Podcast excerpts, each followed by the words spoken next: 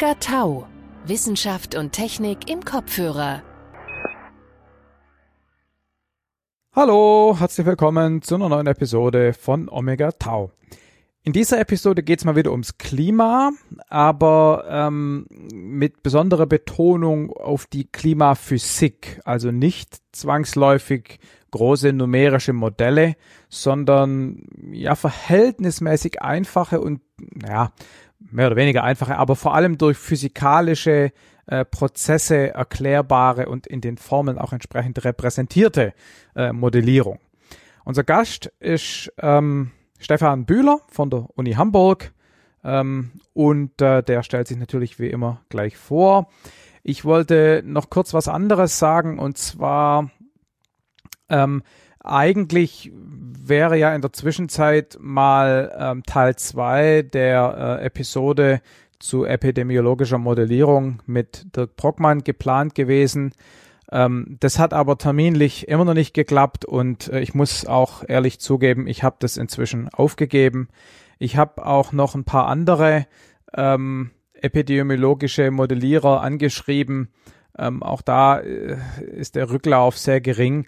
Das heißt, die Leute sind entweder komplett overloaded, was absolut plausibel ist, oder so mit Medienanfragen zugemüllt, dass Omega Tau einfach nicht hoch genug raufbabbelt in der Prioritätenliste. Ich habe auch äh, jetzt beschlossen, dass ich das einfach sein lasse, weil das für mich ein zu großes Frustpotenzial hat. Ich stecke da so viel Energie und Arbeit rein, die Leute zu finden und anzuschreiben und hinterher zu telefonieren und ich habe da keine Lust mehr dazu. Ich äh, mache jetzt wieder Flugzeuge. es ist einfacher. Ähm, naja, dem einen oder anderen von euch wird das eh gefallen, weil von Corona hört man ja sowieso genug, aber ich hätte da eigentlich schon noch eine ganze Reihe Fragen, die ich wirklich spannend finde, die mich auch persönlich interessieren, die ich wirklich gerne klären würde, aber es soll wohl nicht so sein. Gut, also Klima ist ja auch ein wichtiges Thema. Und äh, deshalb äh, geht jetzt gleich los mit äh, Stefans Vorstellung. Ja, mein Name ist Stefan Bühler und ich bin in Stuttgart geboren. Ah. Witzigerweise, ich glaube, du kommst auch irgendwie aus Schwaben vor der Sprache nach. Genau, ich komme von Heidenheim, äh, von der Alp und wohne jetzt in, leider in Stuttgart. Ja, dann kennst du ja Stuttgart auch. Und aufgewachsen bin ich dann auf den Filtern. Mhm. Das ist in der Nähe von Stuttgart für alle, für die wenigen, die es nicht kennen. Mal sehen, wie sehr ich jetzt ins Schwäbeln gerate gleich hier im Podcast. Das kann so ein bisschen sein, dass es mich verwirrt, weil ich ja jetzt in Hamburg lebe und da wird natürlich nicht Schwäbisch gesprochen. Mal sehen, wie ich damit klarkomme. Also ich habe dann in Tübingen studiert erstmal, und zwar Physik. Und bin dann zum Master nach Amerika an die State University of New York in Stony Brook. Und da habe ich, weil ich Geld brauchte, dann einen Hiwi-Job angenommen bei einem Atmosphärenphysiker. Und so bin ich eigentlich in die Atmosphärenphysik gerutscht. Daraus hat sich dann eine Promotion in Bremen ergeben, später Habilitation. Dann mit Fokus auf Satelliten, Fernerkundung der Atmosphäre. Und, und ich bin dann so langsam immer mehr ins Klimathema gerutscht. Nach Bremen hatte ich eine Professur in Kiruna in Schweden. Das ist ganz oben hm. im Norden, nördlich vom Polarkreis. Cool. Für acht Jahre. Und da habe ich hauptsächlich mit neuen Satellitenmissionen gearbeitet, inklusive zweien, die jetzt tatsächlich auch ge gelauncht werden in ein paar Jahren. Und seit 2013 bin ich jetzt in Hamburg am Meteorologischen Institut der Uni Hamburg, was ähm, ganz toll ist für einen Klimaforscher, weil das ist wirklich das Herz der deutschen Klimaforschung dort. Ähm, mhm. Da gibt es ein Exzellenzcluster zum Thema und das ist so ein bisschen, am Anfang war das für mich so ein bisschen so, als wäre ich andauernd auf einer Konferenz. weil ständig so viele Gästleute da waren und so viel los war, dass man kam gar nicht mehr zum Arbeiten. Ja. Cool. Was ganz typisch ist, ist, dass ich da so nach und nach reingerutscht bin, eigentlich in die, The in das Thema Klima und das ist, glaube ich, ganz typisch, auch generell bei Meteorologie. Es ist sehr interdisziplinär, es gibt viele Quereinsteiger. Ja. Kann man inzwischen Klima ähm, auch direkt studieren eigentlich oder sind es alles Meteorologen, die dann eben die Klimabrille aufsetzen? Oder, oder Physiker? Ach, es gibt ganz unterschiedliche Studiengänge. Es gibt schon auch so mehr interdisziplinäre bis hin, wo auch geisteswissenschaftliche Soziologie-Sachen mit drin sind. Also in unserem Exzellenzcluster sind auch Soziologen zum Beispiel dabei, mhm. die sich mit gesellschaftlichen Sachen beschäftigen. Aber ganz viele sind schon auch Meteorologen. Mhm. Ja, man könnte ja die These wagen, dass der Umgang der Menschheit mit dem Problem Klimawandel inzwischen eigentlich gar kein wirklich physikalisch-meteorologisches mehr ist, weil wir eigentlich wissen, mehr oder weniger, oder wir wissen gut genug, was passieren wird und wir müssen tatsächlich gucken, wie wir uns als Gesellschaft dahin kriegen, dass wir auch entsprechend uns umstellen. Ne? Also von dem her gut nachvollziehbar, dass da Soziologen dabei sind. Hm. Also das stimmt natürlich, das hat eine riesige politische und gesellschaftliche Dimension, aber es gibt schon auch sehr spannende Grundlagenforschungsfragen noch im Thema Klima. Da können wir ja hoffentlich heute ein bisschen ja, ja. sprechen. Klar. Ja, also natürlich weiß man sicher genug, um, um politische äh, Handlungen vorzunehmen, aber trotzdem gibt's eben ja, interessante Fragen, die wir noch nicht verstehen. Klar, ich meine, die beiden Dinge sind ja auch in gewisser Weise orthogonal. Im Rahmen der Forschung werden wir ja grundsätzlich Dinge einfach immer besser verstehen. Und natürlich brauchen wir da Experten in der entsprechenden äh, Thematik. Aber für die Frage, wie wir als Gesellschaft mit der Herausforderung umgehen, glaube ich, haben wir, also wenn man das vergleicht, brauchen wir, haben vor allem ein, ein gesellschaftliches Problem an der Stelle. Hm, Aber gut. Ja, das sehe ich auch so. Genau. Aber meine, meine Motivation ist schon eher, also dass ich überhaupt reingerutscht bin ins Thema, ist schon auch, weil mich die Physik fasziniert. Ja. Genau. Also ganz, ganz losgelöst von den politischen Fragen. Absolut. Und da wollen wir heute ja auch drüber reden. Mhm. Genau. Vielleicht noch eine letzte Sache zu meinem Hintergrund, was so eine durchgehende Aktivität war durch die verschiedenen Orte, an denen war, ich war, ist äh, Entwicklung von Strahlungstransferprogrammen. Also das ist so ein bisschen meine Spezialität. Also Computerprogramme, mit denen man simulieren kann, wie sich Strahlung durch die Atmosphäre ausbreitet. Mhm. Und das ist halt ein ganz wichtiges Werkzeug für die, für die Fernerkundung und auch für die Klimamodelle. Mhm. Ja, genau. Wir haben ja nachher als ein Thema auch Strahlungsbudget und das äh, spielt da ja sicherlich rein. Und genau. da reden wir da dann auch äh, spezifisch drüber, würde ich sagen. Mhm. Wollen wir noch mal kurz anfangen und nur noch mal ähm, ja, ich gehe davon aus, dass es Wiederholung für die Hörer ist, den Unterschied zwischen Wetter und Klima noch mal kurz festzuklopfen und damit eben auch den Unterschied vielleicht zwischen Meteorologie und Klima, Klimawissenschaften würde man wahrscheinlich sagen, oder? Ähm, also die einfachste Zusammenfassung wäre, Wetter ist die Kleidung, die ich heute anhab und Klima ist die Kleidung, die ich im Kleiderschrank hängen habe. ja, das, das, das mittlere Wetter einschließlich seiner Extreme. Also wenn man es wissenschaftlicher sagt, die Statistik des Wetters. Ja, genau. Mhm.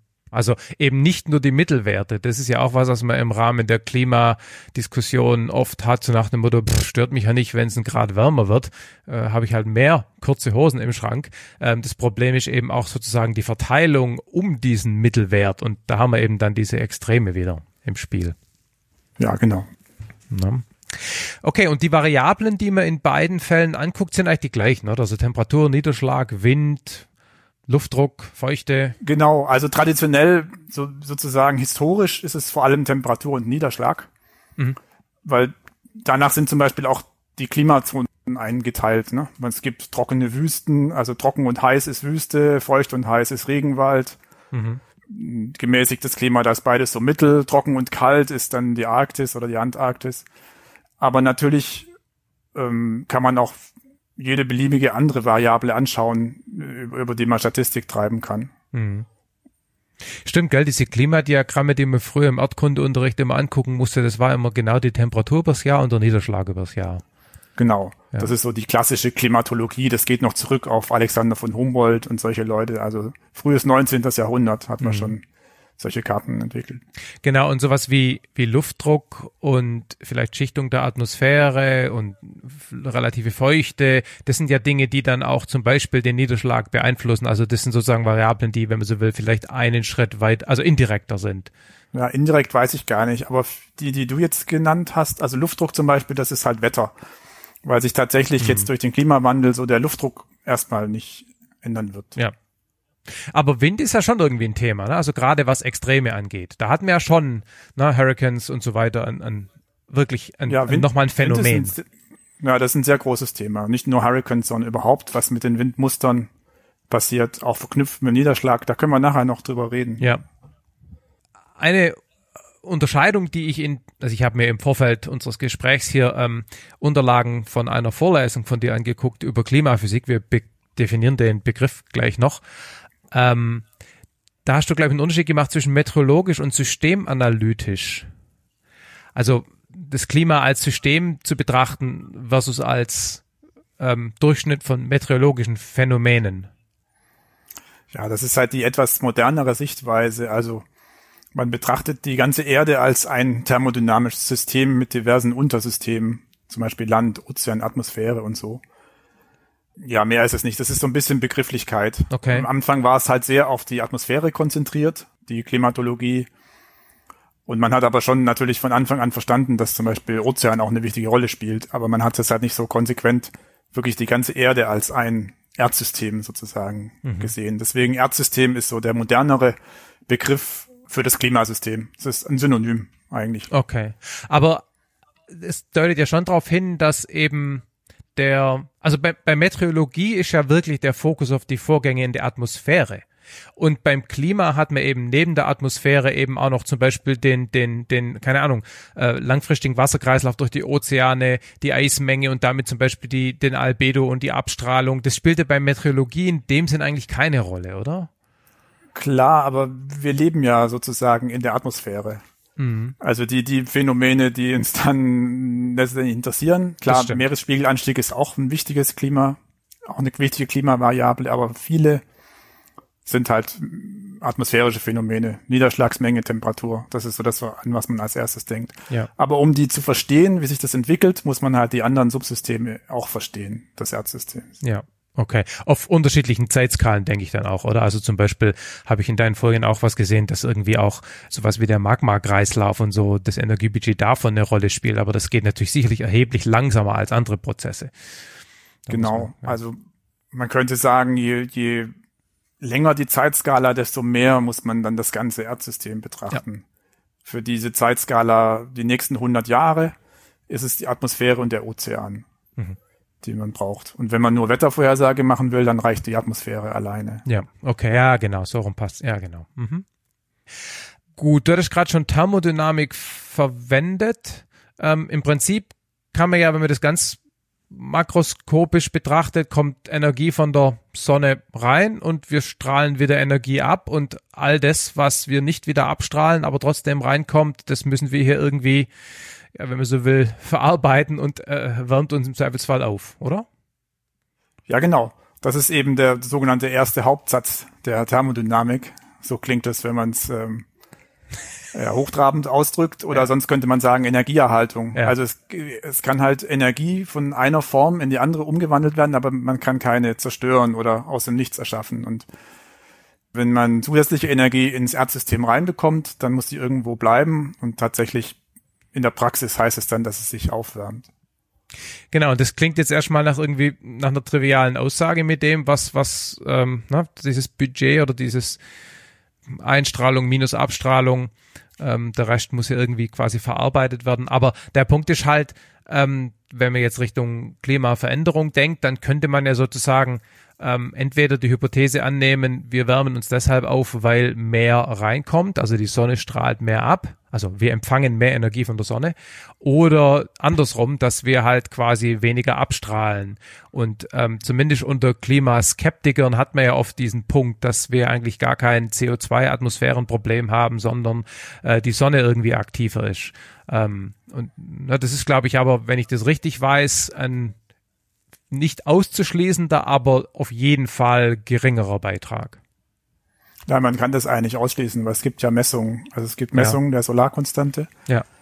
Und die Strahlungsbilanz kann man sehr genau berechnen, einfach mit, mit Strahlungstransfermodellen. Hm.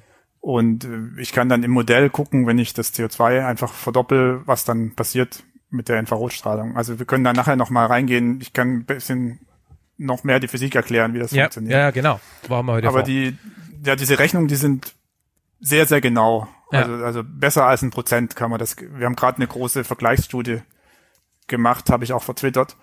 Für die Antriebe, also wie sich das jetzt ändert, die Strahlungsbilanz, wenn man das CO2 verdoppelt, das ist im Promillbereich die Unsicherheit zwischen verschiedenen Modellen, die es da gibt. Mhm. Das ist also sehr, eigentlich ein bisschen lustig. Das stimmt schon, dass Klimaskeptiker manchmal auch diesen Punkt in Frage stellen und sagen, das CO2, es ist ja nur so wenig CO2 in der Atmosphäre, wie kann das denn so wichtig sein? Aber das ist halt quantitativ einfach so. Also wenn man das ablehnt, muss man quasi die ganze klassische Physik ablehnen. Also mhm. ja, Maxwell-Gleichung. Vermute ich dann auch kein Problem mehr, ne, bei den bei einigen von den Leuten, aber gut. Ja, aber ich meine, das ist die praktisch die Physik aus dem 19. Jahrhundert. Ja. Da ist nichts irgendwie Neues oder ja äh, Spekulatives also dran. Der, der Begriff ist, glaube ich, da an der Stelle Sensitivität. Ne? Also dass quasi für eine bestimmte Änderung der Einfluss auf das Ergebnis vom einen Parameter, in dem Fall CO2, deutlich stärker wirkt als der von sich der verändernden Sonnen äh, Solarkonstante. So, oder? Ja, also nach den Messungen, die wir haben, ist, gibt es keine nennenswerten Änderungen der Solarkonstante. Ach so rum, okay. Im, im, Im Lauf der Erdgeschichte hat die sich natürlich geändert. Okay, die ist, okay. Aber das ist, ja. Es gibt Sonnenzyklen, aber das ist halt einfach, also die, die Physik der Strahlung, die ist ja, ja, das folgt direkt äh, aus so Sachen wie der Planck-Funktion und den Maxwell-Gleichungen und, ja. und Fourier-Wärmetransport. In dem Teil ist nicht die Unsicherheit. Die Unsicherheit steckt in dem, wie denn das Erdsystem oder das Klimasystem reagiert auf diesen Antrieb, dadurch, ja. dass man die Strahlungsbilanz ändert. Die Strahlungsbilanz selber, ja, das ist, ist bekannt, können wir okay. berechnen. Ja. Okay, ähm, jetzt nochmal zu einer Begrifflichkeit. Du redest in deinem Kontext gerne von Klimaphysik, ähm, statt einfach nur von Klima oder von Klimamodellen. Willst du den Begriff mal noch kurz definieren, dass wir es irgendwie einordnen? Ist es die, sind es die Formeln, die in Klimamodelle gehen oder ist das zu einfach? Ja, es ist einfach die Physik, die dahinter steckt, hinter unserem Verständnis des Klimas. Also das ist einerseits klar, die die, die Klimamodelle beruhen auf, auf den physikalischen Grundgleichungen, also sie beruhen auf der Physik. Aber ich brauche Physik auch, um die Beobachtungen zu interpretieren. Ich brauche sie, um so konzeptionelles Verständnis zu entwickeln, wie Sachen überhaupt funktionieren. Also ich, ich kann halt die ganze vorhandene Physik anwenden auf, auf mhm. das Problem Klima. Und das ist die Klimaphysik man kann ja bei Modellen zwei Arten von Modellen unterscheiden. Ne? Also Modelle, die zwar eine richtige Vorhersage machen, aber dabei keine Erklärung liefern. Klassisches Beispiel sind diese ganzen Machine Learning Geschichten. Die kann ich trainieren und dann machen sie mit einer bestimmten Wahrscheinlichkeit eine richtige Vorhersage, aber ich kann daraus überhaupt keine Mechanismen ableiten. Und auf der anderen Seite gibt's Modelle, könnte die erklärende Modelle nennen, wo man dann tatsächlich zum Beispiel physikalische oder chemische oder biologische Formeln und Prozesse dahinter hat, so dass wenn das Modell eine Vorhersage macht, man kann, kann sich quasi dann die Konfiguration des Modells angucken und auch was verstehen. Und darum geht's, oder? Also, dass man quasi Modelle ja, hat, die genau. eben auch Mechanismen erklären und nicht nur was vorhersagen. Genau, das ist ganz, ganz wichtig. Und die, die Modelle, mit denen wir arbeiten in der, in der Klimaphysik sind halt, ja, physikalische Modelle, also Klar. die auf den, auf den physikalischen Gleichungen aufsetzen. Das ist wichtig. Also zum Beispiel benutzen wir Zirkulationsmodelle der Atmosphäre und des Ozeans, wo man die Bewegungsgleichung im Prinzip löst. Also die Newtonsche Mechanik mit vielen Vereinfachungen, damit man es behandeln kann. Aber die, las die lassen sich ableiten aus den Grundgleichungen. Es ist also nicht so, dass man, mhm. es gibt ja auch Modelle, meinetwegen in der Ökonomie, wo man ad hoc irgendwelche Annahmen macht und dann nur guckt, ob es halt funktioniert oder nicht und dann sagt, das ist ein valides Modell. Mhm. So sind die Klimamodelle nicht, sondern die ja, repräsentieren unser Verständnis der Physik, kann man sagen. Mhm. Genau, aber man muss trotzdem Vereinfachungen machen, damit es dann sozusagen computationally feasible wird. Also dass man mit endlicher Rechenpower irgendwie für sinnvolle Zeiträume interessante Aussagen machen kann. Aber das ändert nichts an der Validität der Physik, sondern mhm. nur an der am Grad der Näherung. Ja, und nicht nur das, sondern man muss auch Vereinfachungen machen, damit man einen Erkenntnisgewinn hat. Mhm. Also es gibt so einen so einen schönen Satz von dem Antoine de Saint-Exupéry, mhm. der hat gesagt, äh, Perfection ist nicht, Perfektion ist nicht dann erreicht, wenn man nichts mehr hinzufügen kann, mhm. sondern wenn man nichts mehr weglassen kann. Also es ist immer gut, das Modell zu nehmen für eine bestimmte Fragestellung, was so einfach ist wie möglich, weil dann kann man es auch verstehen. Also es geht nicht darum, im, im, Abstrakt, im abstrakten Sinn ein Modell irgendwie besser zu machen. Das geht halt nicht. Also alle Modelle sind ja im Prinzip falsch, aber manche sind nützlich. Das ja. ist von, von Box der Ausspruch. Ja, ja. Und wir haben eine ganze Palette von ganz verschiedenen Modellen zur Verfügung für die, für die Klimaphysik. Also von, von ganz einfachen, nulldimensionalen, nur die Energieerhaltung, mhm. bis hin zu ganz komplexen, die viel Rechenzeitaufwand haben. Und je nach Anwendung benutzen wir die alle und, und unsere, unser Vertrauen, dass das Ganze vernünftig ist, kommt halt gerade aus diesem, aus dieser ganzen Palette von Werkzeugen, nicht jetzt aus einem bestimmten Modell. Mhm. Und dass das detailliertere für den einfacheren Fall, wo man ein einfacheres Modell verwenden könnte, die gleichen Ergebnisse liefert, oder? Das ist ja immer so eine Plausibilitätsprüfung. Ja, genau. Also dass die, dass die Erfein, dass der, das vereinfachte Modell in seinem Gültigkeitsbereich das gleiche liefert wie das allgemeinere Modell, wenn man es auf den gleichen Gültigkeitsbereich anwendet. Genau, und oft ist es halt auch so, dass man im Prinzip auch die, die sozusagen die Vorstellung, wie man überhaupt denken soll über das Problem, die kriegt man halt aus den einfachen konzeptionellen Modellen eher und mhm. die benutzt man dann, um die komplexen Modelle auch zu interpretieren sozusagen, weil sonst wenn man jetzt eine riesige Blackbox hat von Modell, die irgendwas macht und man versteht es nicht, äh, dann hat man halt auch nicht so viel gewonnen. Also weil zu viele Parameter eingehen und man nicht weiß, welcher jetzt zum Beispiel da die, die irgendwas bewirkt. Wenn man dann mit einem einfacheren Modell, das weniger Parameter hat, aufgrund der Modifikation von einzelnen oder weniger Parameter vielleicht einen, einen, einen gleichen Trend erzeugen kann, dann hilft mir das bei der Interpretation. Mhm. Ja, Parameter ist ein interessantes Stichwort, weil es ist halt so, dass die, die Klimamodelle, also diese, ich spreche jetzt mal von dieser Klasse Zirkulationsmodell. Ja. Das ist so das bekannteste, mhm, ja. die bekannt, was die meisten Leute wahrscheinlich sich vorstellen unter einem Klimamodell. Das benutzt man für die, wenn man die nächsten 100 Jahre so vorhersagen will. Also im Prinzip ein Modell, was die Bewegung in der Atmosphäre und die Meeresströmung numerisch simuliert. Mhm. Und ähm, solche Modelle, die enthalten Parametrisierung, weil die nicht alle Prozesse auflösen können, die ja. wichtig sind. Also die, die, die die haben Gitterweiten sozusagen von vielleicht 100 Kilometern oder so. Das sind die, also man teilt den ganzen Globus ein in lauter kleine Gitterzellen und berechnet dann, wie sich die Temperatur und Wind und alle solche Größen in dieser Gitterzelle über die Zeit entwickeln in Abhängigkeit von den Nachbarn. Und dann gibt es bestimmte Prozesse, die kann man in der Auflösung nicht beschreiben und die muss man dann parametrisieren. Ja. Und die sind natürlich, Parametrisierungen sind immer problematisch, weil wir möchten möglichst nah an der Physik sein und möglichst wenig parametrisieren. Weil wir halt bei den Parametrisierungen, die natürlich, die, die kommen auch nicht aus dem, aus dem Nichts, sondern die beruhen auch wieder auf, auf physikalischen Modellen, wie diese subskaligen Prozesse funktionieren. Oder auf Experimenten, ne, wenn man eben kein Modell hat. Oder auf Experimenten, genau, aber das ist halt dann weniger sicher, als wenn wir es direkt ja. aus, der, aus der Physik simulieren können. Ja. Und deswegen ist es so ein bisschen jetzt historisch, ist es halt so, dass wir mit den Jahren immer mehr Prozesse auflösen, die man am Anfang parametrisieren musste. Ja. Ein interessantes Beispiel ist jetzt gerade Konvektion. Also in der, in der Generation von Klimamodellen, die wir jetzt noch haben, äh, die können keine eigene Konvektion machen, also das, das sowas wie Gewitter, mhm. weil auf eine 100 Kilometer Gitterzelle, das ist zu grob, um, um sowas aufzulösen. Deswegen muss man das durch eine Parametrisierung vorschreiben, die im ja. Prinzip die gleiche Rolle spielt wie die Gewitter in der echten Atmosphäre. Also im Prinzip äh, Abkühlung oder Niederschlag erzeugt durch Gewitter abhängig von äh, Luftdruck und Feuchte äh, einfach als sozusagen Tabelle, in der ich dieses diese Korrelation look uppe beispielsweise. Genau, also in Wirklichkeit ist es deutlich komplexer als ja, ja. so, aber das ist die Grundidee. Genau, genau ja. das, das meint man mit parametrisiert. Und jetzt ist es halt so, dass wir wir können jetzt schon global simulieren die Atmosphäre mit Auflösung der Konvektion. Da muss man bis auf wenige Kilometer Auflösung runtergehen. Mhm. Aber davon können wir noch nicht hunderte von Jahren simulieren. Ja. Davon können wir nur wenige Jahre simulieren. Das machen wir. Und daraus können wir dann besser verstehen, wie die Prozesse wirklich funktionieren global und können die, die Parametrisierung ja. für diese gröberen Modelle dann wieder verbessern. Ja, ja, ja. Das heißt, ich hätte in meinem Satz vorher, falls du dich noch an ihn erinnerst, ich habe ihn, glaube ich, vergessen, aber ich glaube, wenn ich da statt Parameter Einflussgröße gesagt hätte, wäre wahrscheinlich richtiger gewesen, weil ich eben nicht diesen, dieses Parametrierungsthema aufgemacht hätte. Ja, aber das war ja ein wichtiges Thema. Ja, ja, klar, aber es war nicht das, was ich damals meinte. okay.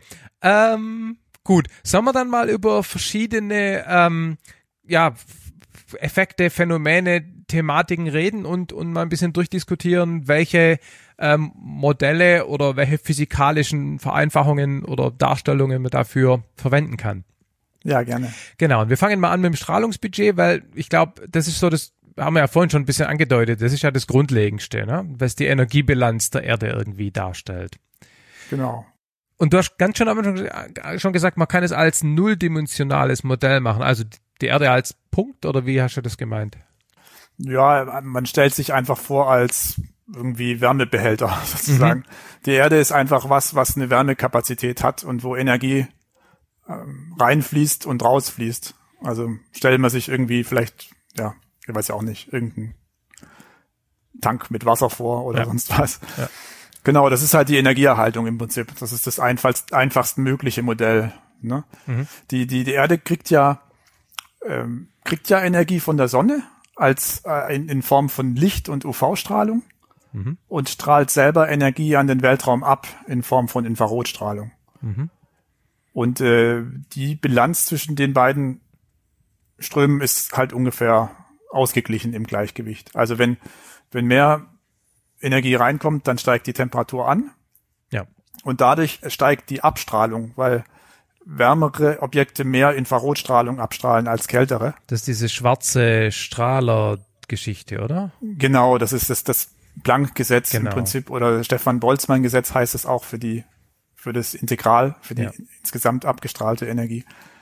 Genau, und dann wird wenn es wärmer wird, wird mehr Ener Energie abgestrahlt und das heißt, es wird dann so lange wärmer, bis es wieder stimmt sozusagen, die Bilanz, bis mhm. wieder so viel Energie abgestrahlt wird, wie, wie reinkommt.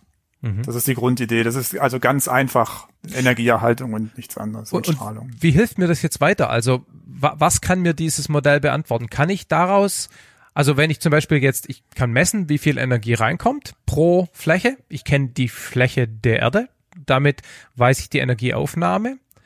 Ähm, aber wenn ich jetzt daraus zum Beispiel die Temperatur errechnen wollte, dann müsste ich ja wissen, wie viel wieder rausgeht. Oder andersrum, wenn ich die Temperatur kenne, kann ich errechnen, wie viel rausgeht. Richtig? Also was mache ich jetzt mit dem ja, Modell? Genau, also das, das, das, ich könnte zum Beispiel einfach mal, das ist so eine typische Übungsaufgabe dann für die, für die Studierenden, ausrechnen, welche Temperatur die Erde hätte, wenn gar keine Atmosphäre da wäre. Mhm. Und indem ich einfach nur rechne, wie, wie viel Intensität kommt von der Sonne, äh, dann muss ich noch annehmen, wie viel, was die Albedo ist, also wie viel gleich wieder reflektiert wird. Das ziehe ich dann noch ab von, von dem Sonnen, Ach so, weil das quasi nicht zählt, weil das nicht auf, es wird nicht verarbeitet, wenn man so will. Ja. Genau, das, das ziehe ich einfach gleich wieder ab. Ja. Dann, und dann kriege ich halt so eine Netto-Heizung sozusagen mhm. eben durch die Sonne. Und dann kann ich einfach direkt ausrechnen, welche Temperatur müsste denn die Erde haben, damit die Bilanz wieder stimmt sozusagen, damit das mhm. Abgestrahlte dem, dem Eingestrahlten entspricht. Und das sind ungefähr 255 Kelvin ich weiß nicht, also Kelvin ist ja, ja, Die, die physikalische Temperatureinheit, ja. ne? Also ja. das ist minus 18 Grad ungefähr. Mhm. Also die, diese Vereinfachung scheint noch etwas zu stark zu vereinfachen, weil das stimmt ja nicht. Wir haben ja nicht eine Ja, wir haben ja eine Atmosphäre. Ja, genau, aber. Also das ist nur so, aber das ist so fürs Verständnis. Das mhm. heißt, das, das gibt einem schon mal die Erkenntnis, und das ist ja, ist ja eine wichtige Erkenntnis, dass es halt, also minus 18 Grad ist ja nicht die Mitteltemperatur auf der Erde, die ist eher plus 15. Ja. Das heißt, wir haben einen Treibhauseffekt, von ungefähr 33 Grad. Also die Differenz sozusagen mhm. aus der beobachteten Temperatur und dem, welche, was die Temperatur sein würde, wenn es keine Atmosphäre ah, gäbe. Das ist interessant. Also wir sagen sozusagen nicht, das Modell ist in gewisser Weise falsch, sondern wir sozusagen glauben dem Modell, stellen aber fest, es gibt noch den Zusatzeffekt ähm, Atmosphäre, also muss die Differenz zwischen Beobachtung, roundabout 15 Grad, und den ohne Atmosphäre errechneten wohl der Effekt der Atmosphäre sein. So rum. Ja, genau mhm. so. Also physikalisch ist es absolut richtig. Dieses Modell ohne Atmosphäre, nur trifft es halt nicht auf die auf die echte Welt zu. Ja, okay. Und mhm. diese die, und diese Rechnung, das ist ganz interessant, die hat eben der Herr Fourier schon gemacht. Das ist der, der die Wärmeleitung erfunden hat und Fourier-Analyse und solche mhm. tollen Sachen. Also ein sehr, sehr schlauer Mensch. Und der hat schon, weil er halt Wärmeleitung konnte, hat er das zum ersten Mal ausgerechnet, so die Energiebilanz der Erde. Also hat sich überlegt, ja, genau diese Überlegung, die wir jetzt gerade gehabt haben und, und hat gemerkt, dass es irgendwie nicht aufgeht halt. Mhm. Interessanterweise, er hat nicht, er konnte nicht eindeutig sagen, ob das von der Atmosphäre kommt, der Rest. Das habe ich jetzt ja einfach gesagt. Der ja. Rest ist der atmosphärische Treibhauseffekt. Er hatte auch noch die Idee, dass es vielleicht aus dem Sonnensystem irgendwie kommen könnte. Also, dass es irgendwo noch eine andere Wärmequelle auch geben könnte. Ah, zusätzlich zur Sonne. Mhm. Das wusste er ja nicht. Also die Dark, die, die Dark Warmth. ja, sozusagen. Genau. So hat er es auch genannt, witzigerweise, ah, cool. genau. Äh, Schall, gerade geraten. Äh, irgendwas mit Obscur. Lum ah, ja, ja, ja. Mein Französisch ist so schlecht, ja, aber er hatte auch. also Chalet. ja, ja. Äh, Luminant äh. und Chalet Obscur. Und mhm. Obscur war ja die Infrarotstrahlung. Ja, okay. Ah, ja, ja, okay. Mhm. Genau. Und das konnte er, das kam dann erst ein paar Jahre irgendwie zehn Jahre oder so später gab es einen, John Tyndall hieß der, der hat dann durch Experimente nachgewiesen, dass eben CO2 und Wasserdampf Infrarotstrahlung absorbieren. Mhm. Und da wusste man es dann. Also da konnte man sagen, ja, das muss von der Atmosphäre kommen und zwar vom, vom CO2 und vom Wasserdampf in der Atmosphäre. Mhm, das wusste man zu dem Zeitpunkt schon, dass CO2 und äh, Wasserdampf in der Atmosphäre drinsteckt. Kann man ja, kann man ja chemisch irgendwie messen. Klar, man wusste ja, dass es Regen gibt und ja. das, das, das, das ja. wusste man. Man wusste auch, dass CO2 in der Atmosphäre ist. Aber die eben die Strahlungswirkung, die wusste der Fourier noch nicht. Der mhm. hatte nur, der hatte so eine Idee, dass es irgendwie Gase in der Atmosphäre wahrscheinlich sein sollten aber er wusste nicht welche. Aber den, das Experiment kam dann halt schon kurz danach. Mhm. Nochmal ganz kurz zu diesem atmosphärenlosen äh, Einfachbeispiel. Man muss ja aber den Albedo irgendwie annehmen, oder? Weil sonst weiß ich nicht, was ich sozusagen einfach so schon mal abziehe. Albedo mhm. ist ja die Fähigkeit zu reflektieren, ne? Genau, das ist einfach eine Zahl in Prozent, genau. wie viel Sonnenlicht reflektiert wird. Und wenn man jetzt da auf diese minus 18 Grad, 255 Kelvin kommt, dann muss ich da ja irgendwas annehmen. Und woher kenne ich den? Ja, da würde man dann einfach den beobachteten Wert einsetzen. Ne? Wir haben ja globale Satellitenbeobachtungen, da kann man das quasi, okay. quasi ablesen, die Albedo. Okay. Aber das ist natürlich in Wirklichkeit auch eine von den Rückkopplungen. Wir müssen nachher noch über Rückkopplung Absolut. im Klima sprechen, aber das ja, ja. ist auch so eine, weil natürlich sich die Albedo auch verändern kann. Das ja. ist ja keine keine Naturkonstante, sondern die, die kann sich durch natürliche Prozesse verändern oder auch direkt als Menschheit können wir auch die Albedo verändern natürlich. Also Stichwort Eismenge, ne? Also als einer der Hauptfaktoren. Ja, aber auch, also selbst alleine nur dadurch, wenn wir die Landnutzung ändern, ändert sich ja auch die Albedo ein bisschen. Mm. Also gibt verschiedene Faktoren, die da dann reinspielen können. Mm. Ja. Okay. Gut, also das heißt, ähm, aus diesem relativ einfachen physikalischen Strahlungsbilanzmodell kommt eben schon raus, dass die Atmosphäre ähm, einen Effekt haben muss und man kann ihn sogar schon quantifizieren. Aber es sagt mir noch nichts über zum Beispiel den Einfluss von mehr CO2, wie viel wärmer dann dadurch die, Atmos äh, die, die Erde würde. Ne? Also so diese Quantifizierung vom, vom Treibhauseffekt kann ich damit nicht. Ähm, nee, genau. Klären. Ja, dazu ist es, dazu ist das Modell eigentlich zu, zu grob. Mhm. Also es ist ja so, die, nächste Stufe sozusagen an, wenn wir jetzt, wie sagen, will man sagen, ehrgeiziger werden mit unserem Modell, die nächste Stufe wäre dann, dass man eine Atmosphäre hinzufügt. Ja. Und dann könnte man erstmal annehmen, dass die einfach irgendwie einen bestimmten Prozentsatz von der Strahlung zurückhält einfach. Also quasi keine Mechanismen beschreiben, sondern einfach nur zu sagen, es gibt nur den ähm, Effekt der Energiezurückhaltung als Parameter an der Stelle. Genau. Mhm. Und das ist auch dann wieder so eine klassische Aufgabe für, für, für Studierende sozusagen. Dann kann man halt, wenn man jetzt einen bestimmten Prozentsatz annimmt, den die Atmosphäre zurückhält, daraus ergibt sich dann dieser, dieser Wert des Treibhauseffekts. Aber so ein Modell kann einem nicht äh, vorhersagen, was der, was der Prozentsatz ist, weil man das da ja dann quasi vorgibt einfach ja. nur. Und in Wirklichkeit ist es aber so, die, die Absorption, die passiert ja deswegen, weil die Gase, also jetzt das CO2 zum Beispiel, äh, die haben sogenannte Spektrallinien. Also das heißt, die absorbieren Licht und Infrarotstrahlung bei ganz bestimmten, auf eine ganz charakteristische Weise. Also die, der Grad der Absorption hängt von der Wellenlänge ab. Genau, ja. ja. Oder von der Frequenz, ne? das ja, ist physikalisch. Das ja. Eins ist das Inverse vom anderen. Genau, das liegt daran, dass die haben interne Energiezustände, die gequantelt sind. Also das heißt, sie dürfen nur bestimmte Energieniveaus haben. Zum Beispiel vibrieren, sie dürfen nur mit auf bestimmte Weise vibrieren, nicht so wie sie wollen. Mhm. Und auch rotieren. Und ähm, das kommt alles aus der Quantenmechanik. Ähm, also solche Leute wie Planck haben, haben, haben das entwickelt. Und diese Spektralien, die kennt man halt. Also man weiß genau, sind, das sind tausende von Linien fürs CO2 an diesen mhm.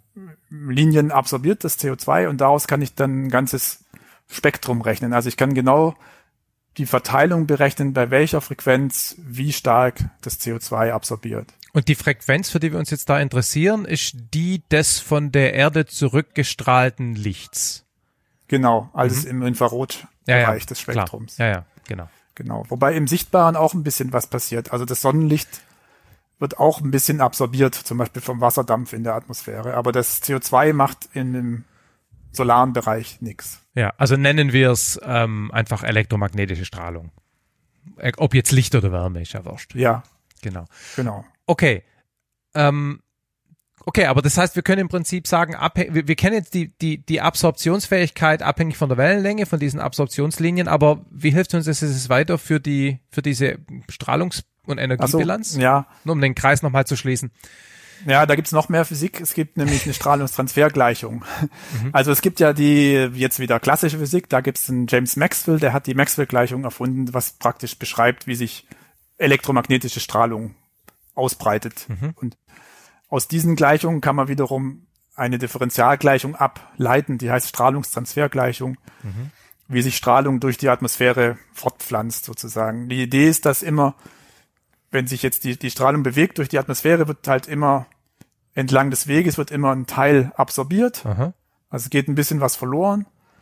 Aber es wird auch ein bisschen was emittiert, weil die halt die Atmosphäre selber auch Infrarotstrahlung abstrahlt. Also weil sie selber ein strahlender, ein, ein, grauer Strahler ist sozusagen, weil sie selber. Ja, eben nicht grau, sondern ein Strahler. Okay, okay. Also grauer, grauer Strahler würde heißen, dass sie, dass sich alle Frequenzen gleich verhalten. Ah, ja, ja, okay. Mhm. Das wäre dieses banale Modell, dass man einfach nur sagt, es wird halt zehn Prozent irgendwie ja. überall absorbiert. Ja. Und in Wirklichkeit ist es aber, hat es so einen Fingerabdruck sozusagen. Ja. Das sind ganz bestimmte Frequenzen, wo stark ja. absorbiert wird und andere, wo die, da okay. die heißen Fenster, da geht die Strahlung einfach durch. Ja. Und wir können jetzt, wenn wir dieses, die Absorption, was wir aus der Quantenmechanik bekommen, mit dieser Strahlungstransfergleichung kombinieren, können wir also im Prinzip sehr genau simulieren, wie, wie sich die Strahlung äh, ja, fortpflanzt durch die Atmosphäre. Mhm. Und damit können wir, wenn wir das quasi über die Atmosphärendicke integrieren, besser verstehen, was abstrahltechnisch hinten rauskommt.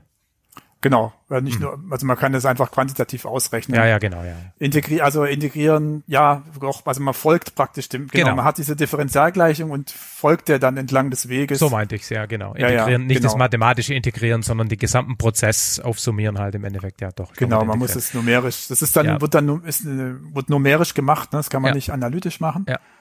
Genau. Also wenn man das sehr genau machen will, ist es auch aufwendig, also teuer auf dem mhm. Computer. Mhm selbst mit heutigen Computern, weil es halt Abertausende oder Millionen von Spektrallinien gibt und man halt diese, diese Differentialgleichung, die funktioniert monochromatisch, also immer für ah, eine Frequenz nur ja. zur Zeit. Ja. Und man muss es dann einfach für ganz viele Frequenzen, also Hunderttausende oder Millionen lösen einzeln, wenn man es ja. sehr genau haben will. Mhm. Und dann kann man es aber sehr genau berechnen und so, dass es auch, dass man auch zum gleichen Ergebnis kommt mit unterschiedlichen Modellen weltweit. Mhm. Im Klimamodell steckt dann was drin, das heißt Strahlungsschema, da ist es dann wieder ganz stark parametrisiert, ja. damit man sich's leisten kann. Ja. Aber die, die werden natürlich ge, wie sagt man das, getuned an die exakten Modelle oder ja. an, angefittet an die exakten Modelle. Das ist ja im Prinzip sowieso der Trick, ne? dass man die, hast du ja vorhin schon gesagt, dass man die Parametrierung, die dann, wenn man sie verwendet, computermäßig billig ist, weil man nur noch einen einfachen Lookup macht oder eine einfache Formel ausrechnet. Die werden aber natürlich ähm, mit, also die Zusammenhänge werden errechnet durch feingranularere Modelle oder genauere Modelle und damit habe ich schön mhm. so, so, so, so eine hierarchische Stacking von, von Abstraktionen. Ja, das ist sehr Sache. schön beschrieben, genau. Das ja. ist so das Arbeitsmodell im genau. Prinzip von der ganzen Modellierung. Ja, ja, ja, genau. So, und wenn man das jetzt alles macht, wenn man das in Anführungszeichen durchintegriert, dann kommen wir ungefähr auf die 15 Grad. Durchschnittstemperatur der Erde. Genau, dann, dann kann man das ausrechnen und kommt auf diese 15 Grad. Da muss man, also was man halt reinstecken muss, ist im Prinzip äh, die Leuchtkraft der Sonne, ja. der, der Abstand der Erde von der Sonne, die ja. Albedo ja. Äh, und dann natürlich auch die Zusammensetzung der Atmosphäre. Und insbesondere die Menge des CO2 und damit schließt sich der Kreis nämlich zur Vorher oder zur Analyse des Einflusses. Genau, ja. genau. Das ist dann ein Argument von diesem Modell oder ein Parameter von diesem Modell. Ja. Und das heißt, ich kann dann einfach in meinem Modell das CO2 verdoppeln ja. und dann nochmal laufen lassen ja. und dann habe ich den Antrieb für eine CO2-Verdopplung. Der Begriff das, das, das nennen wir Antrieb, genau, okay. dann habe ich, das ist, das nenne ich dann Klimaantrieb, also diese Differenz, wie sich die Strahlungsbilanz ändert, wenn ich das CO2 verdoppel. Das ist mhm. so eine Hausnummer, irgendwie hat sich das eingebürgert, wir verdoppeln immer das CO2. Okay, jetzt äh, ist vielleicht jetzt eine peinliche Aussage ähm, von mir. Ähm, wenn man eigentlich ständig drüber redet in der Klimadiskussion, Haben wir es schon verdoppelt? Verdoppeln wir es ständig? Also das ist zu viel, haben wir schon klar, aber ähm, ja. was, wie stark ist dieser Einfluss jetzt, wenn man verdoppelt, zum Beispiel? Also wir haben es noch nicht verdoppelt. Okay. Aber die, also wenn man jetzt den Strahlungsantrieb betrachtet, dann ist es in 10 bis 20 Jahren ist es soweit, dass mhm. wir diesen doppelten Antrieb haben. Das, dass die tatsächliche Verdopplung vom CO2 alleine ist noch ein bisschen, ich weiß jetzt nicht mehr genau, vielleicht 30 Jahre in der Zukunft oder 40, weil mhm. es gibt noch andere Treibhausgase, die auch noch eine ja. Rolle spielen, die wir jetzt in der Diskussion so ein bisschen der Einfachheit halber aus, ja. außen vor lassen. Methan, äh, Wasser. Methan und solche Sachen, ja. genau. Und die muss man dann kann man damit reinrechnen und in CO2-Äquivalent sozusagen mhm. umrechnen. Mhm. Aber wenn man jetzt, das ist halt so eine griffige Hausnummer, ne? Im einfaches Experiment im Klimamodell CO2 verdoppeln, gibt ungefähr 3,7 Watt pro Quadratmeter. Das ist eine wichtige Hausnummer, die man sich merken muss. Und was, was ist diese Zahl jetzt nochmal? Was, was besagt die? Ja, das bedeutet, dass dann äh, drei, also knapp vier Watt pro Quadratmeter zusätzlich ah, ins ja. Erdsystem mhm. reinfließen. Bei Verdoppelung vom CO2. Bei Verdoppelung vom CO2. Okay. Und das wirkt sich dann temperaturmäßig, das ist wahrscheinlich ein, ein, ein nicht linearer Zusammenhang, vermute ich mal. Genau, ähm, da müssen wir gleich noch ausführlicher drüber okay. reden, was das macht sozusagen. Okay, okay. Aber erstmal halt so die, um die an, diese Antriebsseite sozusagen klar zu kriegen. Ja. Ne? ja. Und das ist eben, ja, ich glaube, jetzt wiederhole ich mich ein bisschen, aber das ist halt die Seite, wo wir uns wirklich sicher sind bei, ja. beim Antrieb, weil das halt direkt aus der Physik folgt. Nur, nur noch mal ganz kurz zum Kreisschluss nach ganz vorne. Wenn wir jetzt diese vier Watt pro Quadratmeter mehr Energieeintrag durch eine Verstärkung der Sonnenaktivität erzeugen wollen würden, dann müsste die wahrscheinlich so viel stärker scheinen, dass man das eben mit den Beobachtungen gar nicht äh, unter einen Hut bringt. Also sozusagen, auch das wird, vermute ich jetzt, den, den Effekt, dass die Klimaerwärmung durch ähm, durch die Sonne kommt, auch als Blödsinn. Äh, ja, das ist Blödsinn, weil wir, wir wissen ja, dass wir das CO2 erhöht haben. Also das kann man ja messen das, und wir können auch ja, die, wir können auch die Sonnenkonstante ja. messen. Ja, aber das ist ja ähm. das, das ist ja das, was die, was die Klimaskeptiker mehr oder weniger doch auch irgendwie bestreiten, oder? Also ähm, so nach dem Motto, wir tun ja eigentlich gar nichts mit der Atmosphäre, die Sonne wurde, wurde nur stärker. Und sozusagen meine, ja. meine Vermutung ist, um diesen Energieeintrag von dem wir hier gerade reden, die vier Watt pro Quadratmeter, um die mit mehr Sonne zu erreichen, müsste die, keine Ahnung, weiß ich nicht, doppelt so stark scheinen, was mir dann wieder leicht messen könnte.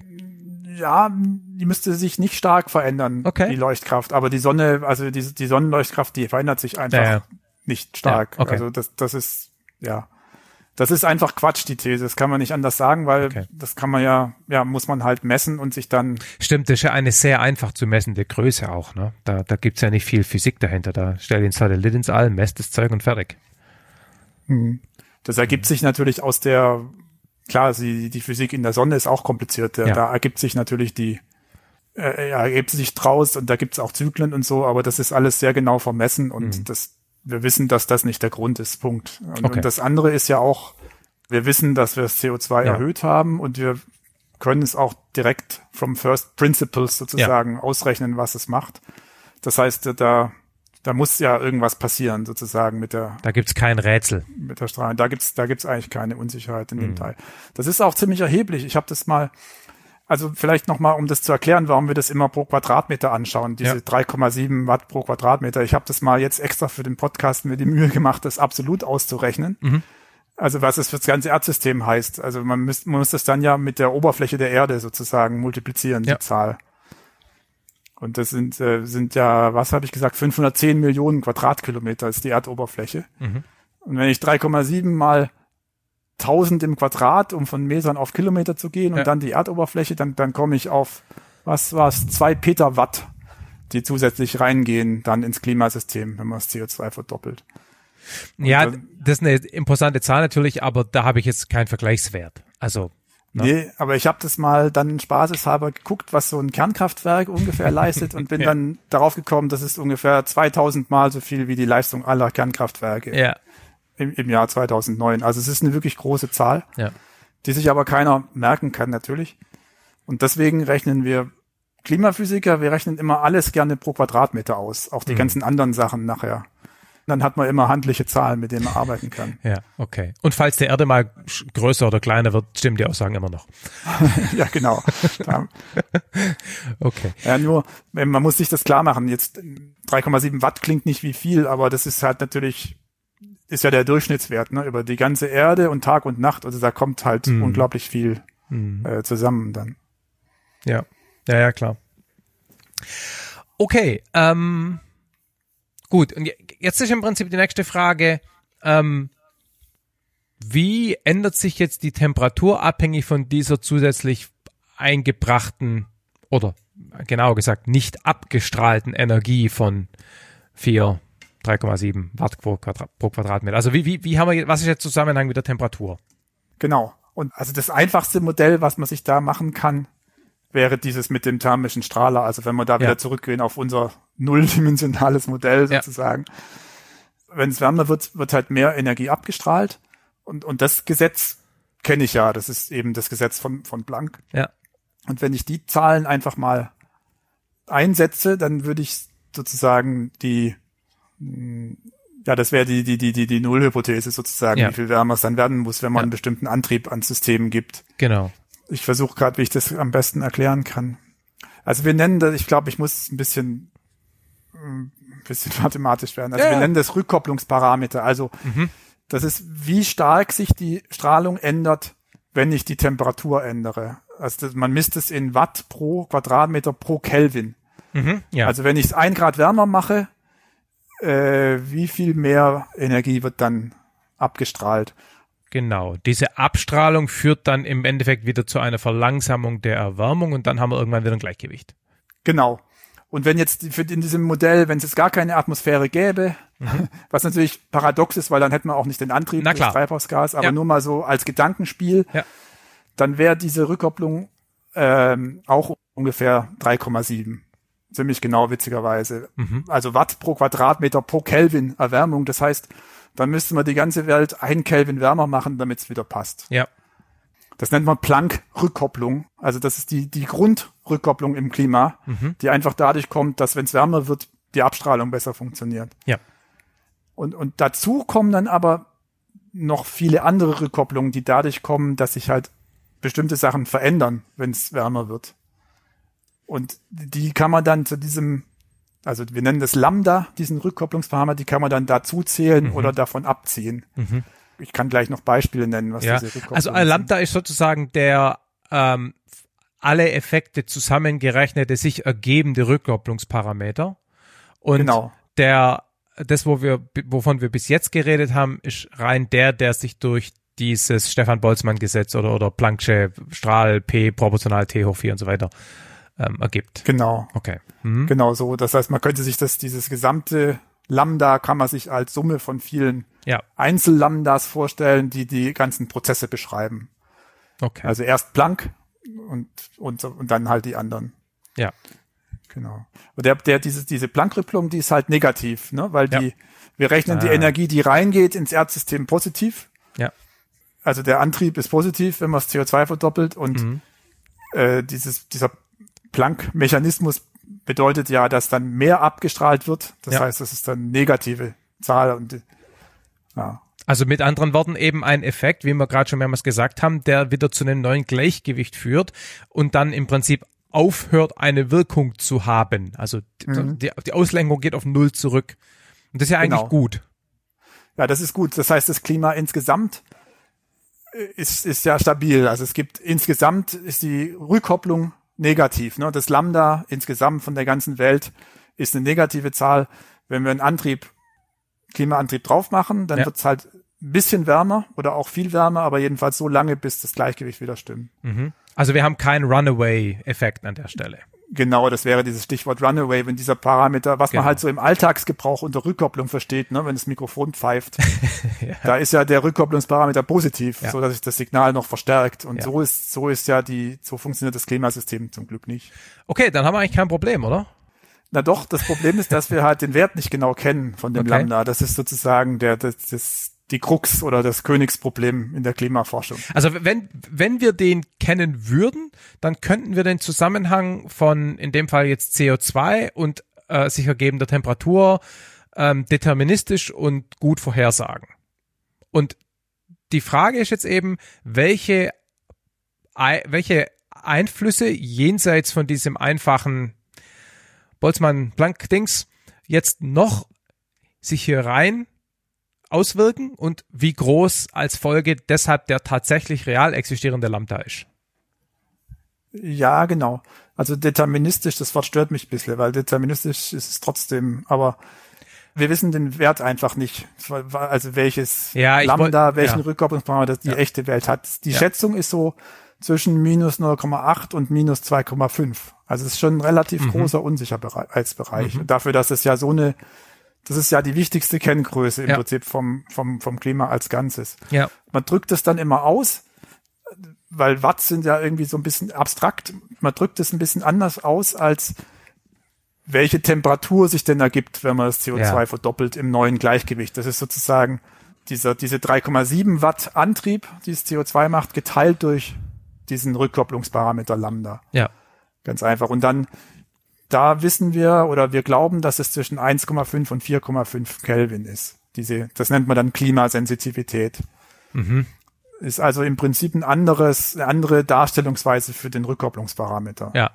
Und das ist halt ein großer Unsicherheitsbereich, schon seit, schon seit vielen Jahrzehnten. Mhm. Das, und da, das ist die, finde ich, wichtigste Frage nach wie vor in der, in der Grundlagen, in der grundlegenden Klimaforschung, dass wir das versuchen, mehr enger einzugrenzen, weil alles andere hängt daran. Alle, alles, was an Ja. regionalen Klimavorhersagen und so gemacht wird, äh, hängt im Prinzip auch an dieser globalen Sensitivität. Und das Ja. macht natürlich schon einen großen Unterschied, ob wir jetzt in einer, wenn wir in einer viereinhalb Grad Sensitivität Welt leben würden oder in einer anderthalb Grad. Ja, ja, ja. Genau. Und ich habe vorhin das Wort deterministisch verwendet, was ich, äh, das war eine schlechte Übersetzung des englischen Worts confidently. Also ich wollte eigentlich sagen, um das confident, was heißt das auf Deutsch? Ähm, Mit Sicherheit. mit Sicherheit genau vorhersagen zu können, fehlen uns eben diese Informationen. Und ich habe deterministisch gesagt, das war Blödsinn. Genau. Okay, was tun wir jetzt? Was, was müssen wir tun? Wir müssen weitere Effekte reinrechnen in unser Modell, oder? Ja, es gibt eigentlich zwei Ansätze. Also entweder wir versuchen die Physik zu verstehen, indem wir die einzelnen Rückkopplungen verstehen. Mhm. Da sollten wir gleich ein bisschen drüber reden. Ja. Und der andere Weg ist, wir versuchen, wir sagen, ist uns egal, wir versuchen das irgendwie zu bestimmen durch Experiment sozusagen, dieses, diesen Rückkopplungsparameter vom Ganzen, ohne dass wir jetzt die einzelnen Rückkopplungen aufdrehen. Also es wäre sozusagen entweder bottom-up Ja. als Summe der einzelnen Rückkopplungen oder top-down, indem man versucht, globale Messungen irgendwie, ja, können wir, kann ich noch erklären, wie man das macht. Und Ja. das Gute ist halt, die müssen sich natürlich dann irgendwie so ein bisschen treffen, diese beiden Wege, ne? Oder die müssen zu einem ähnlichen Ergebnis führen, damit wir dann dran glauben. Ja. Findest du den Begriff dran glauben auch so seltsam? Ich finde es immer witzig, nur kurz als, als, als Ausflug hier, wenn immer wir glauben an Klimamodelle. Ich finde den, ich weiß schon, was du meinst und ich verwende es auch, aber ich finde den Begriff total daneben, weil er ja auch im, im Sinne von Glauben, im Sinne von Kirche und Gott und so, äh, eigentlich geht's Ja, um so ja um Begründung. Weiß ich, weiß ich, weiß ich. Ich kritisiere mich ja auch mindestens genauso selber wie, wie, wie sozusagen dich. Aber ich finde den, eigentlich müsste man sagen, äh, be, irgendwie begründetes Vertrauen, oder? Und, und, und nicht. Ja, genau. Vertrauen ne? wäre das bessere, Genau. wäre das bessere Wort. Ja. Nee, aber es verwenden ja alle dieses Wort Glauben und es geht mir ziemlich auf den Keks. Also auch in der öffentlichen Diskussion. Deshalb muss ich das gerade kurz loswerden.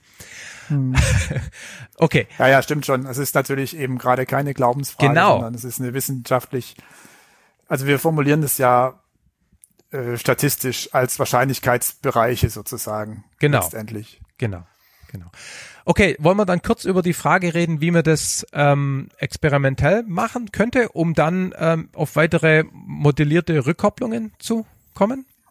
Ja, das können wir machen. Ich würde es in der Reihenfolge Ja. machen. Denke ich, das, weil das das eine ist, glaube ich, schneller zu Ende und dann können wir den, das andere danach machen. Ähm, gut, also wie würde man das beobachtungstechnisch tun? Also richtig rein, reine, echte Beobachtung sozusagen, da gibt's den Weg, dass man sich die historische Zeitperiode anschaut. Also praktisch seit wir richtige Messungen haben, ne? So, Mhm. was weiß ich, die letzten 100 Jahre oder so, gibt's ja Temperaturaufzeichnungen, gibt's ganz schön lang. Und äh, dass man sich da eine bestimmte Zeitperiode anschaut und dann guckt, was war der CO2-Gehalt, was war die Temperatur und dann versucht, das so zusammenzubringen. CO2-Gehalt kriegt man aus unter anderem diesen Eisproben, oder?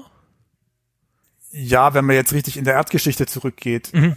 Aus Sediment und Erdproben. Aber ich meinte jetzt so für die Zeit seit der Industrialisierung, man weiß ja, die kennt ja die Emissionen auch ungefähr. Also man okay. kann ja überschlagen, wie viel Brennstoffe verbrannt worden sind. Okay. Mhm. Aber das ist schon genau, das ist, du, du legst genau den Finger auf ein Problem. Also es gibt, es gibt zwei Probleme mit der Methode hauptsächlich.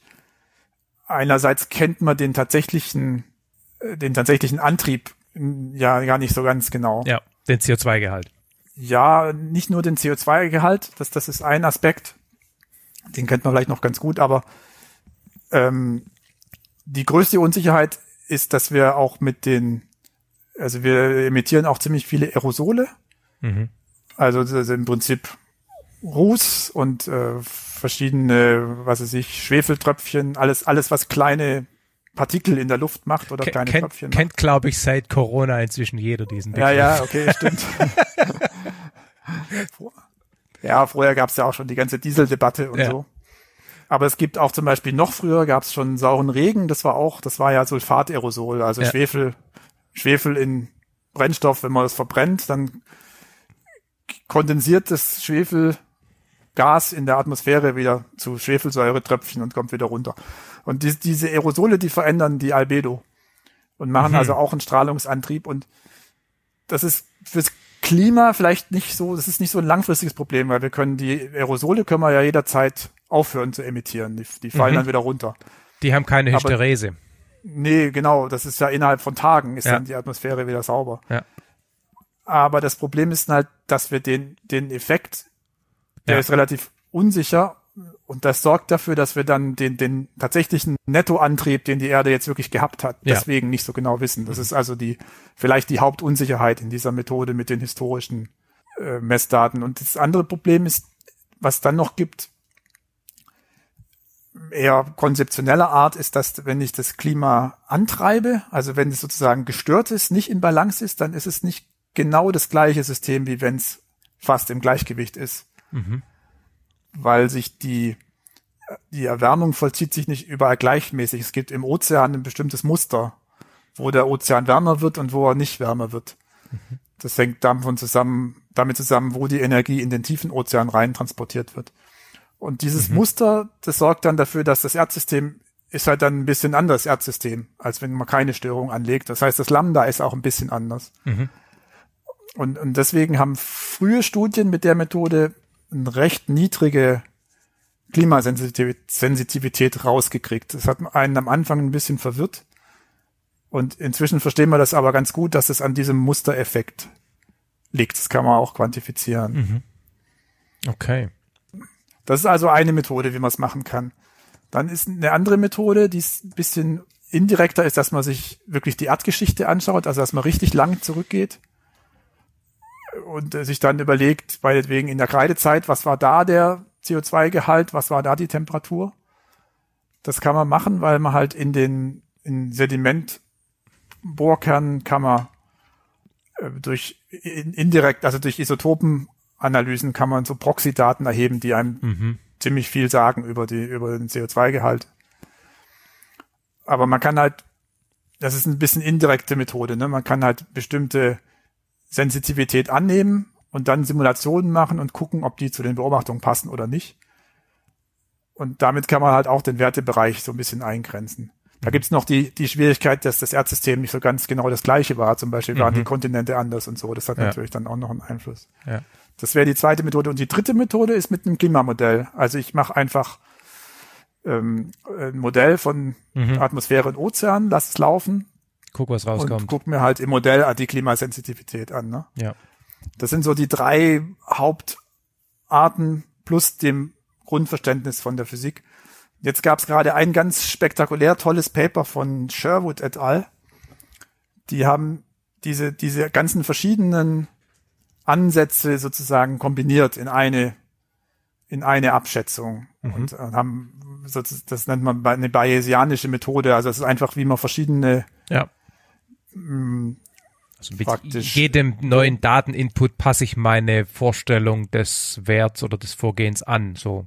oder? Genau, das wäre diese Idee mit a priori, aber man könnte auch ja. sagen, das ist einfach eine Methodik, wie man verschiedene Schätzungen der gleichen Sache mhm. quasi kombinieren kann mhm. auf, auf gute Weise und wie man direktere und indirektere Schätzungen in einen Rahmen bringen kann, wie man sie direkt dann zusammenrechnet. So, und wie man sie richtig gewichtet dann. Wie man sie richtig gewichtet, genau. Mhm. Und die haben tatsächlich jetzt auch diesen Unsicherheitsbereich ein bisschen eingrenzen können. Auf, auf eher sowas wie 2,2 bis 4 Grad, anstatt 1,5 bis mhm. 4 Grad. Ist ein kleiner Fortschritt, aber das ist der erste Fortschritt seit 30 Jahren okay. oder so in dieser Frage, 30, 40 Jahren. Mhm. Ähm, ist also schon sehr, sehr interessant, finde ich. Und äh, auch sehr überzeugend, wie die, also man kann eben wirklich zeigen, dass diese ganz niedrigen Werte, die bisher immer noch auch möglich waren nach dem IPCC-Bericht, mhm. dass die sehr, sehr unwahrscheinlich sind. Was natürlich ein bisschen schlechte Nachricht ist für uns. Also die, wir sind halt in diese anderthalb Grad Welt sozusagen, in der sind wir wahrscheinlich leider nicht. Wobei, nur, nur kurz diese mh, mm, von der Begrifflichkeit, wir reden ja gerade über ähm, diese anderthalb Grad, die kenne ich aus IPCC. Also, ähm, ne, wenn wir noch mehr emittieren, dann schaffen wir die äh, Erwärmung darauf zu begrenzen und so weiter. Ne? Das kennt man ja die ganze Diskussion. Und dieses, dieses, dieses 1,5 bis 4 hatte ich dich jetzt so verstanden, dass es in dem Zusammen, im Zusammenhang mit diesem pro Verdopplung ja, war. Genau, ist das zufällig ich, die gleiche ich, Zahl? Ja, das ist okay, zufällig. Okay, okay. Das hatte okay. ich vielleicht schlecht erklärt. Also das ist halt in dem IPCC-Bericht steht auch so eine Abschätzung dieser Klimasensitivität. Genau. Und zwar, also in jedem IPCC-Bericht, seit es die gibt, ja. steht immer wieder, gibt's immer ein, ein Kapitel, wo die Klimasensitivität diskutiert wird. Mhm. Okay. Und, und das ist eben so, dass man da sehr, also auf den ersten Blick sehr wenig Fortschritte gemacht hat. Das ist natürlich ein bisschen gemein, weil unser Verständnis vom System hat sich schon sehr stark verbessert in den 30, 40 Jahren, mhm. aber sind halt auch immer wieder neue Sachen dann bekannt geworden, die man halt, weil man hat immer mehr gemerkt, auch was man halt ah. halt noch nicht versteht. Und deswegen, ja. in dem Maße, wie man bestimmte Unsicherheiten dann eliminiert hat, sind mhm. wieder neue hinzugekommen. Ja, das, ist, das ist fast wie beim Programme debuggen. Ja, es ist so ein Moving Target. Always one more bug. Ja. ja. Das zeigt aber auch, dass die Leute irgendwie gute ja, wie sagt man das, gute Wissenschaftler gewesen sind, die diese ganzen frühen, ganz frühen Abschätzungen gemacht haben, weil die haben sich wirklich gehalten sozusagen über die Jahre. Ja. Also sind nicht Effekte von früher jetzt ungültig, sondern man hat einfach neue Effekte gefunden. Genau, man kennt halt viel mehr von diesen Rückkopplungen ja, jetzt. Ja. Weil äh, im Prinzip ergibt sich ja das Lambda aus der Summe aller, ja. aller Rückkopplungen. Und genau. ja, man kennt Gut. jetzt mehr als früher. Dann reden wir über die mal, oder? Ähm, über mhm. diese Rückkopplungen. Ähm, vielleicht also Rückkopplung, Begriff, definiere den Begriff nochmal, nur damit wir, damit wir on the same page sind. Ja, die, die Rückkopplungen sind halt dieses, alle Prozesse, die dazu führen, dass die Erde mehr oder weniger Strahlung abstrahlt. Also alles, was die, alles, was die Strahlungsbilanz verändert und von der Temperatur abhängig ist. Mhm, okay. Also die Antriebe sind sozusagen das, die, die Störung, die man von außen anlegt ans System und was die Strahlungsbilanz stört, zum mhm. Beispiel das CO2. Das ist halt, weil wir, wir, wir Menschen sind halt nicht Teil vom physikalischen Erdsystem. Das ist, das ist der Antrieb. Und die Rückkopplung ist dann alle Prozesse im System, die die, die, die Strahlungsbilanz beeinflussen. Okay. Und eben als allererstes diese Planck-Rückkopplung, wenn es wärmer wird, wird mehr abgestrahlt. Ja. Okay. Und, und jetzt nur nochmal, um, um sozusagen deine Sicht auf diese Problematik nochmal zu, zu erklären. Deine Deine Herangehensweise ist es eben nicht, das zu beobachten oder mit irgendeinem Modell durchzurechnen und gucken, was rauskommt und dann so lange die Parameter zu variieren, bis irgendwie Sinn macht, sondern du überlegst dir, welche physikalischen Prozesse gibt's denn tatsächlich und wenn ich die physikalisch sinnvoll berücksichtige, was müsste das dann für einen Rückkopplungseffekt haben? Ja, genau. Wir wollen wirklich das verstehen. Warum, okay. warum wir wollen nicht nur wissen, was das, ja. was das Rückkopplungsparameter ist im System, sondern wir wollen auch genau verstehen, warum. Okay. Ja. Gut, dann sollen wir vielleicht mal mit dem Eisalbedo anfangen, oder? Weil das ist ja auch was, was wir erstens auch schon in anderen Episoden mal erwähnt hatten. Wir hatten mal eine zu Arctic Sea Eis und außerdem haben wir es vorhin schon mal kurz erwähnt. Also ne, je mehr Eis, desto desto glänz, desto mehr. Wird, ja, genau. Äh, ja, so kann man es einfach sagen. Ne? Also wenn die, wenn es wärmer wird, gibt es weniger schneebedeckte Flächen und schneebedeckte Flächen haben eine hohe Albedo. Ja. Das heißt, wenn es wärmer wird, sinkt die Albedo. Ja. Also sprich, es wird weniger reflektiert und damit muss mehr Energie von der Erde aufgenommen und verarbeitet werden, sozusagen. Genau, das heißt, das ist eine positive Rückkopplung. Genau. Ja. Eine, die es, sozusagen verschlimmert, ja. das Klimaproblem. Ja. Klingt erstmal dramatisch, aber das ist tatsächlich eine quantitativ relativ kleine Rückkopplung, diese Eis-Albedo-Rückkopplung in unserem jetzigen Klima. Weil? Ich könnte jetzt sagen, ergibt sich einfach so. Aber ich, es liegt hauptsächlich daran, dass sich Schnee und Eis ja hauptsächlich in der Nähe der Pole ah, mhm. befindet. Und die Sonneneinstrahlung ist aber ja maximal am Ja. Äquator. Genau. Das heißt, das passt nicht so richtig zusammen. Genau, da wollte ich vorhin noch kurz drauf eingehen, dass diese 3,7 äh, Watt pro Quadratmeter ähm, und alle anderen pro Quadratmeter Angaben natürlich ein Durchschnittswert sind und der natürlich von dem Winkel zwischen Einstrahlung und diesem Quadratmeter Fläche abhängt. Und der ist Genau. natürlich an den Polen anders, deshalb ist es im Übrigen auch kalt. Ja, genau, so kann man das sagen. Und das, das waren Durchschnittswerte für den ganzen Genau. Planeten. Ja, ja, genau. Tatsächlich, das können wir gleich an der Stelle sagen. Also tatsächlich ist es so, jetzt lokal ist die Erde halt nicht in diesem Strahlungsgleichgewicht. Das heißt, die, die, die Tropen kriegen halt einen Überschuss an Energie eigentlich. Mhm. Äh, und die, die Arktis hat ein Defizit und das gibt dann im Erdsystem einen Transport Ja. von, der, von den Tropen in die Polarregion, einen Ja. Wärmetransport, damit die, die Bilanz dann wieder ausgeglichen ist. Und den gibt es sowohl in der Atmosphäre als auch im Wasser, oder? So jetzt mal ganz high level. Ja, ja, genau. Das ist so. Also ich glaube, der größere Teil ist, ist in der Atmosphäre. Ja. Aber vielleicht, weiß ich jetzt nicht, ja, aus dem, wie mal Daumen au- aus dem Kopf ein Viertel oder so, vielleicht ist im Ozean. Ja. Ich weiß nicht genau, ja.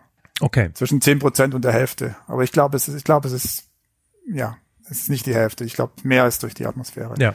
Genau, die, die Meeresströmungen transportieren halt, ne, alle, alle Strömungen, also Luftströmungen und Meeresströmungen, die im Prinzip warme Luft oder warmes Wasser von, aus den Tropen raus transportieren oder kalte Luft aus der Arktis in die Tropen transportieren, transportieren ja netto dann Wärme. Ja. Genau. Genau. Aber nochmal zu der, zu der Eisalbedo, was ganz interessant ist. Also die ist, im heutigen Klima ist die nicht so riesig, aber die ist halt erdgeschichtlich sehr interessant. Eiszeit und so. Genau, wenn man jetzt mal andersrum denkt, nicht Global Warming und so, sondern man denkt, jetzt, die Erde würde kühler werden. Also wenn, wenn wir unser, unseren Antrieb mal andersrum anlegen, wir nehmen CO2 raus aus der Atmosphäre, äh, dann würde ja das Eis sich Richtung Äquatorwärts ausdehnen sozusagen. Ne? Bei den Eiszeiten gab es ja, was weiß ich, in Deutschland noch Gletscher und so. Und dann kann man halt ausrechnen, da gibt es einen Herrn Butiko, der hat es gerechnet, irgendwie 50er, 60er Jahre. Ähm, dann gibt es so eine interessante Instabilität. Wenn das Eis weit genug Richtung Äquator kommt, dann wird irgendwann so ein Punkt überschritten, wo es dann Hm.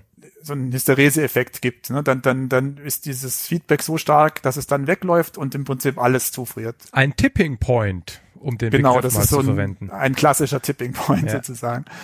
Ähm, und damit kann man, es gibt in der Erdgeschichte gab es solche Schneeball, gab es mehrere so Schneeballperioden, wo, was weiß ich, etliche, etliche 10 Millionen Jahre oder ich weiß nicht mehr genau, 50 Millionen Jahre die Erde komplett, einfach komplett eisbedeckt war.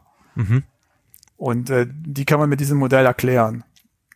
Das, und Ja. man muss dann eben, um da dann wieder rauszukommen aus dem Schneeball, braucht man halt sehr, sehr viel CO2 in der Atmosphäre. Irgendwann wird es dann so warm, Ja, dass es dann schlagartig wieder im Prinzip verschwindet. ja. Aha. Wo, und äh, Quasi schlagartig auf der erdgeschichtlichen Zeit. ja, ja, klar. Weiß man? Ich meine, damals gab's ja, wo, also ab zum Ende der Eiszeit gab's ja, glaube ich, noch keine äh, Fabriken, die CO2 verbrannt, äh, also die die fossile Brennstoffe verbrannt haben, wenn ich mich richtig entsinne. Weiß man, wie man da, wie die Erde da wieder rausgekommen ist? Nur so als äh, äh, Ja, ja jetzt, jetzt, jetzt springen wir ein bisschen, aber das Ja, können ja. wir ruhig machen. Das liegt im Prinzip, also im Prinzip, die kurze Antwort ist, es liegt am Vulkanismus. Ah. Also durch Vulkane wird halt Ja. immer noch CO2 injiziert in die Atmosphäre Und dann gibt es halt auf, auf der erdgeschichtlichen Zeitskala gibt's auch Senken von CO2, mhm. weil das halt im, sich im Ozean löst und dann im Sediment abgelagert wird. Und die Senken, wenn jetzt alles von Schnee und Eis bedeckt ist, dann funktionieren diese Senken nicht mehr. Mhm. Das heißt, das kann sich dann eben ansammeln in der Atmosphäre und okay. sammelt sich dann so lange an, bis man wirklich hohe CO2-Konzentrationen hat. Ja. Ja. Deswegen war nach diesen Schneeballperioden gab es dann solche Hot House Climates, dass es dann wirklich eben 100 Millionen Jahre sehr, sehr heiß war. Mhm. Das ist alles jetzt nicht, sind nicht die Eiszeiten übrigens. Also Eiszeit so. ist ja das, was man jetzt so alle, alle 100.000 Jahre und wer gibt's eine Eiszeit im jetzigen mhm. Klima. Na, diese Schneemalperioden, die waren in der, in der Frühgeschichte der Erde, also okay. viel, viel länger vor der Periode, die wir jetzt haben mit abwechselnden Kalt- und Warmzeiten. Und woher weiß man das jetzt? Wo, woher weiß man, dass es diese Perioden gab, außer dass man sie durch ein Modell vielleicht errechnen kann? Ja, aus diesem, aus dem geologischen Datensatz sozusagen aus Sediment, Bohrkernen. Okay, das haben wir da. Aber auch sogar aus Gesteinsfunden, die man macht. Also man kann ja sagen, was für eine Entstehungsgeschichte bestimmte Gesteine haben. Ja. Okay. Gut, das genau. heißt, wir haben das nicht nur ausgedacht, sondern haben da auch Beleg dafür. Man muss ja bei so wissenschaftlichen Diskussionen sich irgendwie auch angewöhnen, immer wieder mal nach dem, woher wissen wir das eigentlich zu fragen. Und ähm, ja. naja, daher kam die Frage gerade. Ja, das ist schon eine gute Frage natürlich. Ja. Okay, das heißt also, dieses Eisalbedo ist zwar ein Thema und äh, müssen wir da wahrscheinlich auch berücksichtigen, aber es ist jetzt nicht das, das Entscheidende von der Größenordnung her für den Lambda, für den sich ergebenden Lambda. Genau, es ist von den von den schnellen Rückkopplungen sozusagen, ist es nicht, ist es ja, die, die, die ist schon entscheidend, die muss man schon mitnehmen, wenn ja, man es ja. quantitativ machen will, aber es ist nicht die dramatischste. Okay. Das ist auch interessant, also es ist schon eine schnelle Rückkopplung. Ne? Man denkt immer an Gletscher und solche Sachen, das geht natürlich langsam, solche ja. Prozesse, aber eben in diesem Eis-Albedo-Feedback ist halt die saisonale Schneebedeckung einfach drin. Mhm. Also wenn es kälter ist, dann bleibt halt der Schnee länger liegen und das heißt, das ist, das passiert sofort sozusagen, jetzt Klima klimasystemmäßig gesehen. Ja, deswegen müssen wir, deswegen müssen wir die mitnehmen, wenn wir jetzt die, die, die Klimasensitivität für die nächsten 50, 100 Jahre berechnen wollen. Ja, ja, und ich erinnere mich auch an die Episode damals, wo es darum ging, dass dann quasi so ähm, auch in der Arktis oder Antarktis quasi dann solche Wassertümpel auf dem Eis entstehen, solche Water Puddles im Prinzip, ne? Und die natürlich viel dunkler sind als das Eis und dann, und das passiert auch relativ schnell, also, ne? Mhm. Also, dass das dann auch direkt einen Effekt hat. Ja, genau. Mhm. Okay, ähm, was gibt's sonst noch an Rückkopplungen? Wolken sind doch so ähnlich, oder? Wolken sind auch irgendwie hell und reflektieren anders als das Dunkle drunter. Ja, Wolken sind Vielleicht stellen wir Wolken noch mal zurück. Okay. Die, die, die, Wolken sind sozusagen der Joker nachher. okay. Lass uns mal die abklappern, die die. Da dachte ich, ich hätte so einen tollen Übergang mit Hell und Albedo und Wolke, aber okay. ja, die die ist am besten, wenn wir die an Schluss tun. Okay. Von den Rückkopplungen. Alright. Also was wäre was wäre dann das nächst einfache? Äh, vielleicht die mit dem Wasserdampf. Okay. Die kann man auch. Ähm, die ist auch sehr intuitiv, finde mhm. ich. Nämlich also Wasserdampf ist halt auch ein Treibhausgas, ne? Ja. Das hat ja der, der Tyndall schon rausgefunden. Und mit dem Wasserdampf ist es halt so in der Atmosphäre, das ist halt nicht, ja, das ist ja nicht, der Wasserdampf ist ja nicht in der Atmosphäre, weil wir ihn reintun oder so, sondern es stellt sich halt ein natürliches Gleichgewicht ein von Wasserdampf in der Atmosphäre. Also es verdunstet halt einfach Zeug. Genau, es ist einfach aus der Bilanz zwischen ja. wie viel verdunstet und wie viel Niederschlag es gibt, stellt sich eine bestimmte Feuchte ein. Genau. Und tatsächlich, die, die Physik, die verstehen wir auch total gut. Es gibt halt, äh, gibt eine, eine Differentialgleichung, die heißt Clausius-Clapeyron-Gleichung, die beschreibt, was der Gleichgewichtswasserdampfdruck ist bei einer bestimmten Temperatur. Mhm. Also praktisch, wenn man jetzt ein Wassergefäß hinsteckt, hinstellt oder ähm, als Experiment, wenn man aus einem aus einem kleinen Behälter, wo Wasser drin ist, die, Luft rausnehmen würde, sodass man nur noch Wasser und Vakuum hat mhm. und dann eine Weile wartet, der mhm. Druck, der sich dann oben einstellt, durch Wasserdampf. Durch das Wasser, das sich quasi von verdunstet aus der, ja genau. Hm? Also die, das ist quasi das, das Gleichgewicht zwischen flüssigem Wasser und seiner Dampfphase. Ja. Sozusagen. Das ist temperaturabhängig. Also wenn es ja. heißer ist, dann verdunstet mehr. Ja. Und die Kondensationsrate bleibt aber gleich. Das heißt, wenn es heißer ist, dann ist halt dieser Gleichgewichtsdampfdruck höher. Mhm, ja. Und das, das geht ziemlich steil. Also das ist, ja, quasi exponentiell. Also wenn es ein bisschen wärmer wird, ist gleich sehr viel mehr Wasserdampf da. Mhm. Und man kann jetzt halt zeigen durch, durch Messungen, dass die tatsächlich so die Feuchte in der Atmosphäre ziemlich gut diesem Gesetz genügt. Dass halt die relative Feuchte immer ungefähr gleich bleibt. Das heißt, wie gesättigt die Luft sozusagen ist mit Wasser, wenn Mhm. man so denken will. Das heißt, wenn es wärmer wird, ist halt einfach mehr absoluter Wasserdampf da, Ja. als wenn es kälter ist. Ja, also mit anderen Worten, mehr von dem Gesamtwasser, das so auf der Erde so rumlebt äh, oder rumexistiert, äh, wird quasi von der Atmosphäre gehalten. Genau, so könnte man es auch sagen. Ja. Wobei das natürlich dann immer noch ein winzig kleiner Bruchteil Ja, ist. ja, klar, aber- zu dem, was im Ozean ist. Aber dieses Wasser in der Atmosphäre hat ja Effekte. Also ich sage jetzt das Wort Wolken nicht, weil Wolken sind ja, wie wir gelernt haben, kompliziert, aber natürlich führt es zu Wolken und zu Niederschlag. Genau, und, ab, und halt aber auch zu Wasserdampf einfach, Ja. den man halt zwar nicht sieht, Ja. aber der trotzdem halt da ist. Ach so, und, und, und dann äh, als in den Lambda eingeht. Da sind wir ja gerade. Genau, ja, und der, der Wasserdampf ist ja ein unsichtbares Gas Ja. sozusagen, also nicht das, was man aus dem Kessel kommen sieht, Mhm. sondern das ist halt das, was man mit Luftfeuchtigkeit beschreibt als Meteorologe. Ne? Wenn man sagt, Ja. 50 Prozent Luftfeuchtigkeit, das bedeutet genau, dass halt relativ zu der Maximalmenge die Hälfte da ist. Und Maximalmenge ist das, was die Luft halten kann, bevor eben Wolken existieren, also bevor es auskondensiert und sich Wolken bilden. Mhm. Genau. Das ist genau richtig, bis auf physikalisch ist es ein bisschen unscharf, weil halt die Luft das Wasser gar nicht, ich habe das selber gebraucht, das Bild, äh, absichtlich, obwohl, obwohl ich weiß, dass es physikalisch falsch ist, weil die, die Luft nimmt ja das Wasser nicht auf. Ja, ja, also ja, nicht ja. so wie wenn man Salz in Wasser löst, Ja. dass es irgendwie eine Verbindung eingehen würde, sondern das ist im Prinzip das Gleichgewicht von dem Wasserdampf mit dem Wasser. Ja. Es würde ohne Luft genauso funktionieren.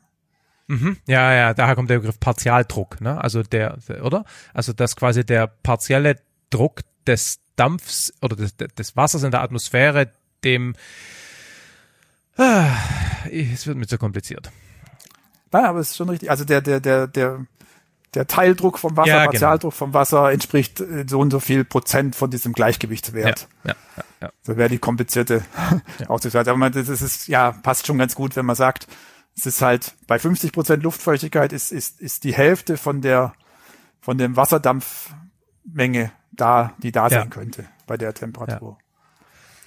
Genau. Und weil das halt so ist, das ist halt, ja, ein thermodynamisches Gesetz.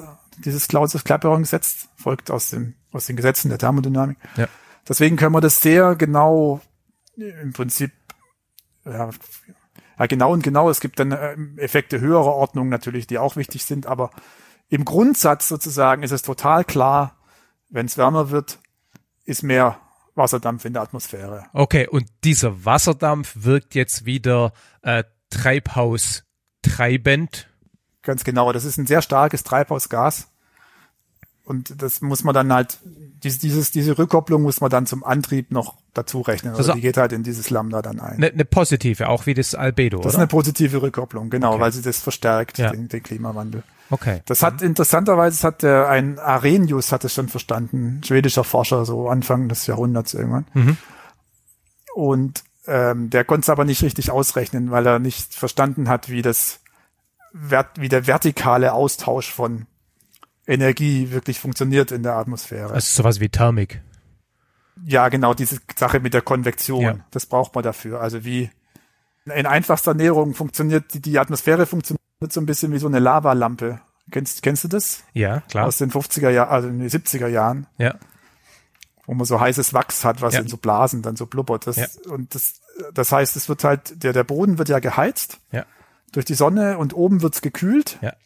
weil die Atmosphäre selber Infrarotstrahlung abstrahlt an den Weltraum. Mhm. Mhm.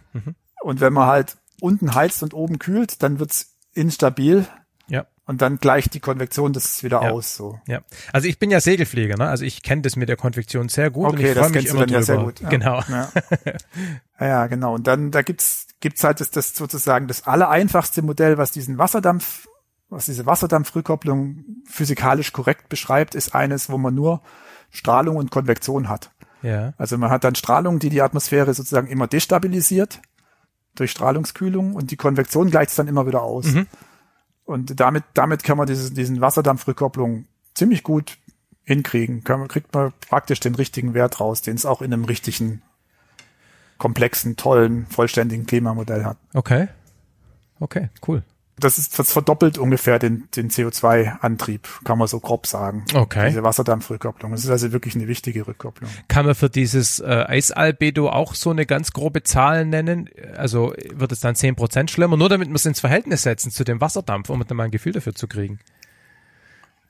Ja, also ich kann es in diesem, in diesem Rückkopplungsparameter Mhm. sagen, das ist so unter einem Watt pro, also Mhm. unter einem Watt pro Quadratmeter pro Kelvin ungefähr ist diese Eiseffekt und ungefähr zwei ist der Wasserdampfeffekt. Okay, aber dann ist schon die gleiche Größenordnung. So furchtbar. Ja, ja, das ist schon, okay, das okay. habe ich auch nicht gemeint. Nee, es klang jetzt gerade so. Okay, aber okay. Ist, ja, ja, nee, nee, das, dann habe ich übertrieben. Das Ja, ich, nicht. habe es halt so verstanden, aber deshalb kann man ja Zahlen nennen, dann wird's klar.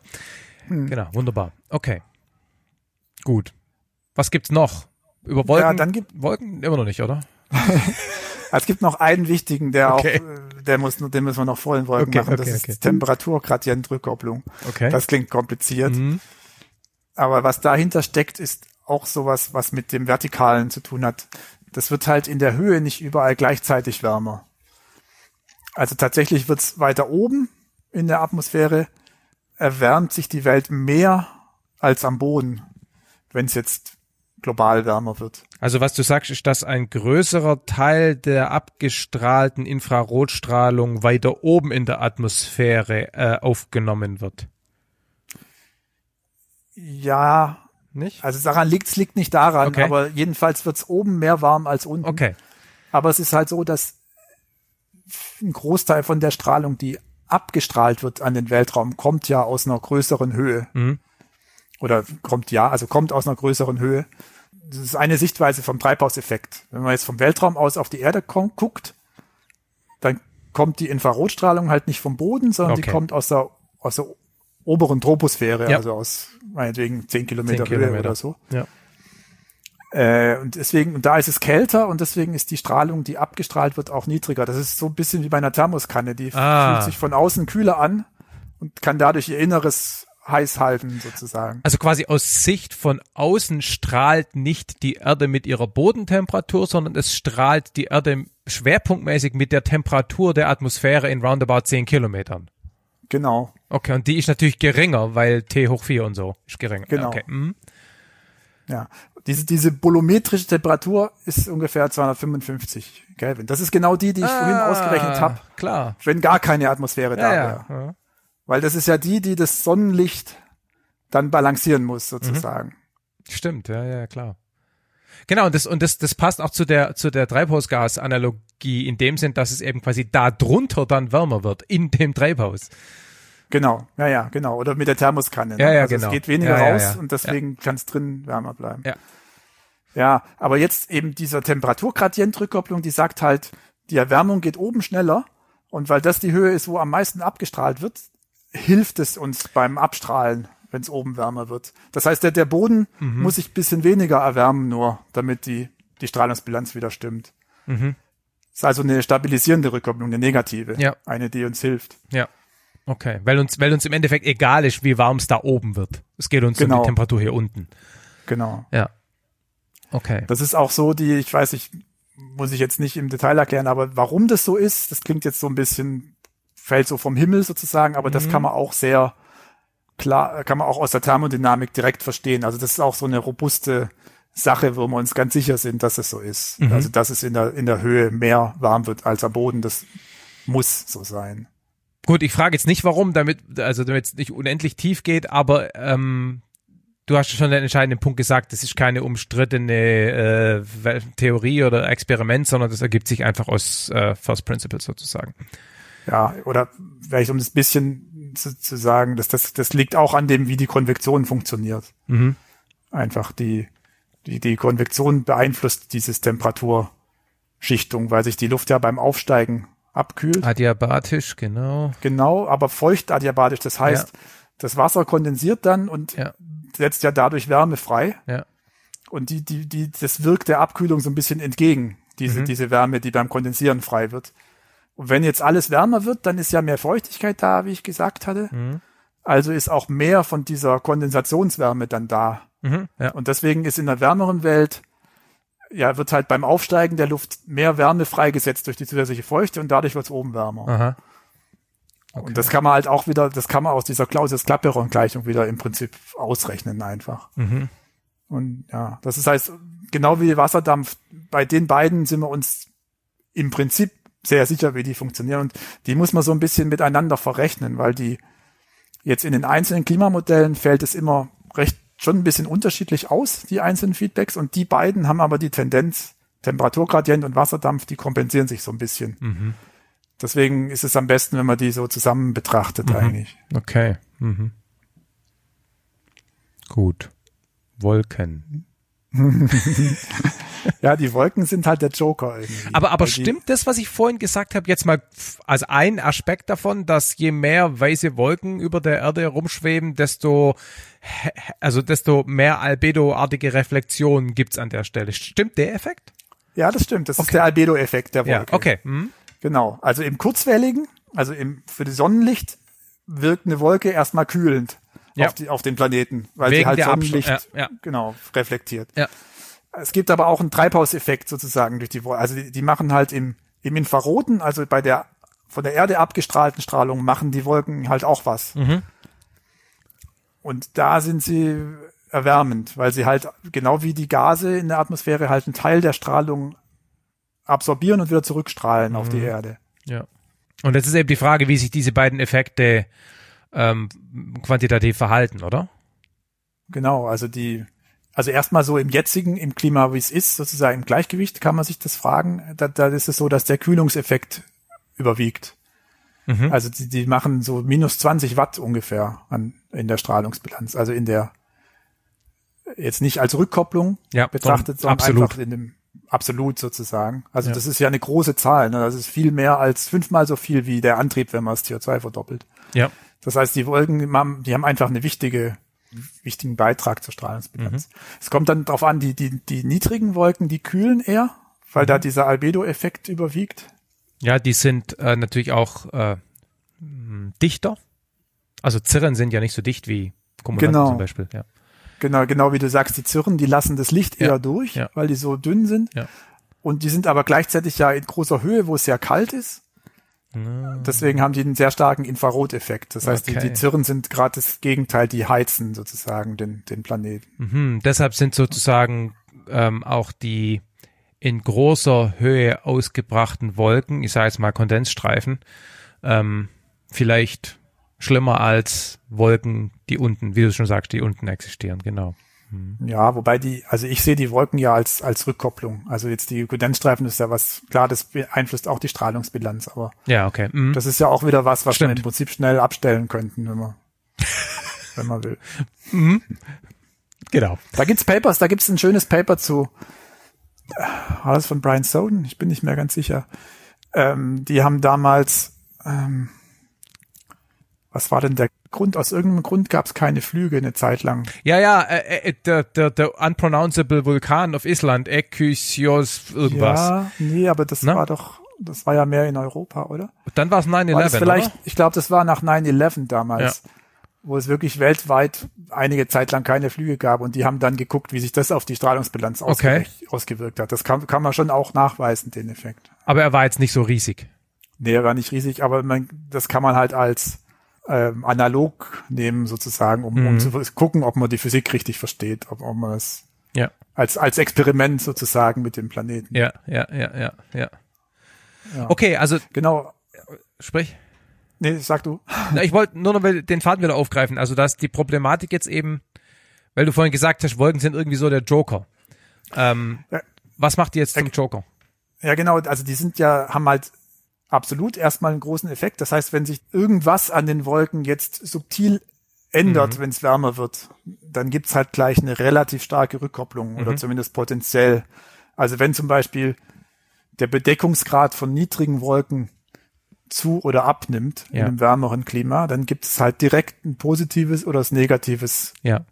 Feedback ja, oder also Rückkopplung. Also nur um das klar zu machen, wenn der Bedeckungsgrad Grad von niedrigen Wolken abnimmt, gibt's negatives Feedback von den Segelfliegern. weil die wollen das ja. nicht. Okay. ja, aber ein so. positives fürs Klima, weil dann, weil die ja durch die Albedo einen kühlenden Effekt haben. Ne? Also okay. Also wenn die ja. sozusagen zurückgehen würden, weniger werden würden in einem wärmeren Klima, äh, dann wäre es schlecht, weil Ja. dann, dann würde dieser kühlende Effekt wegfallen. Mhm. Das Problem ist bei den Wolken, also ich habe ja gesagt, Wasserdampf, Temperaturgradient, das kann man alles aus der Thermodynamik alleine erklären. Und das sind immer die Phänomene, die wir gut verstehen. Ja. So Gleichgewichtsphänomene. Die Wolken sind ja so was Fragiles, weil die so im Zusammenspiel zwischen der Bewegung der Atmosphäre Mhm. und der Strahlung und der Thermodynamik, also da, wo die Luft aufsteigt, bilden sich ja Wolken.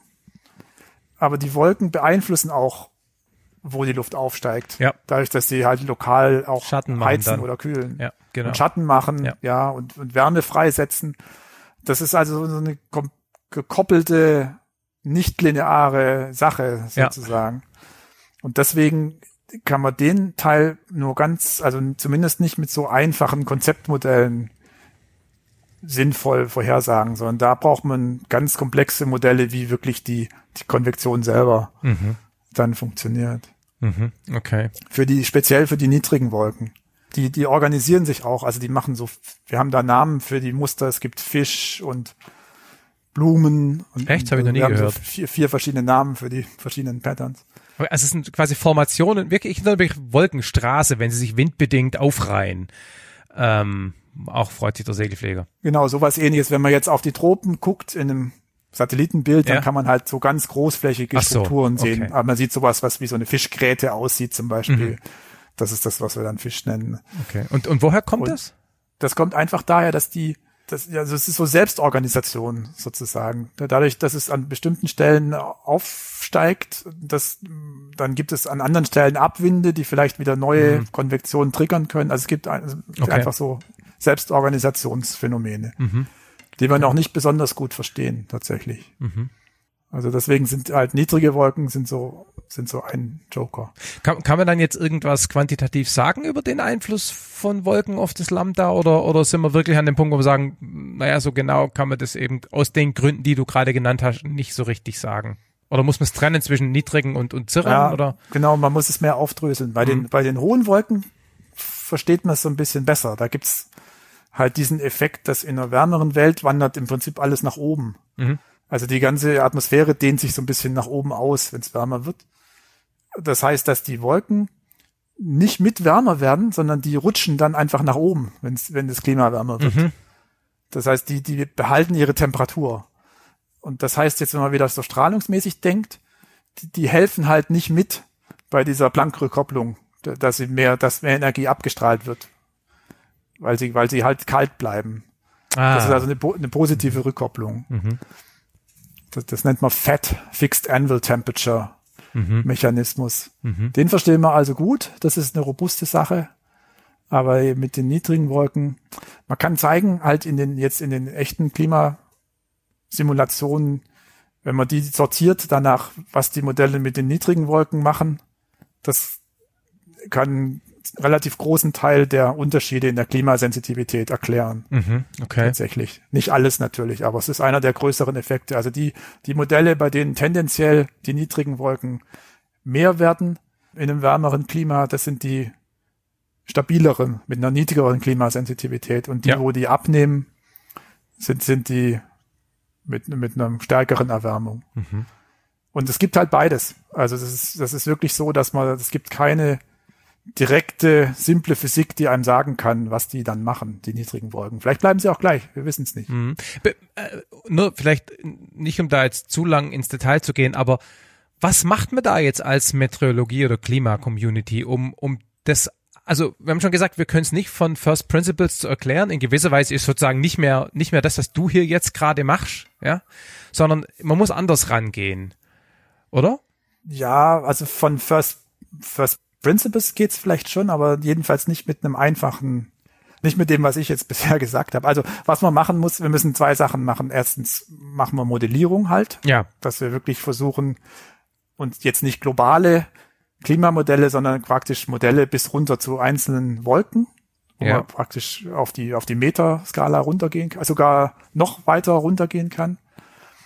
Es gibt einen Kollegen, der macht direkte numerische Simulationen, da, also da simuliert man wirklich direkt die Bewegungsgleichungen für ganz kleine Luftvolumina und guckt sich an, wie die Turbulenz dann da funktioniert. Also da geht es quasi um die, um die Entstehungsmechanismen für die Wolke, für eine Wolke im Endeffekt dann.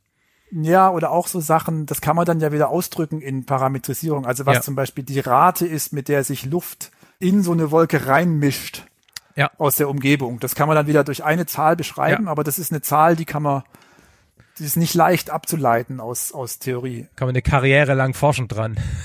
ja, oder genau, man kann halt versuchen, durch solche Simulationen dann diese Zahl zu Ja. festzunageln.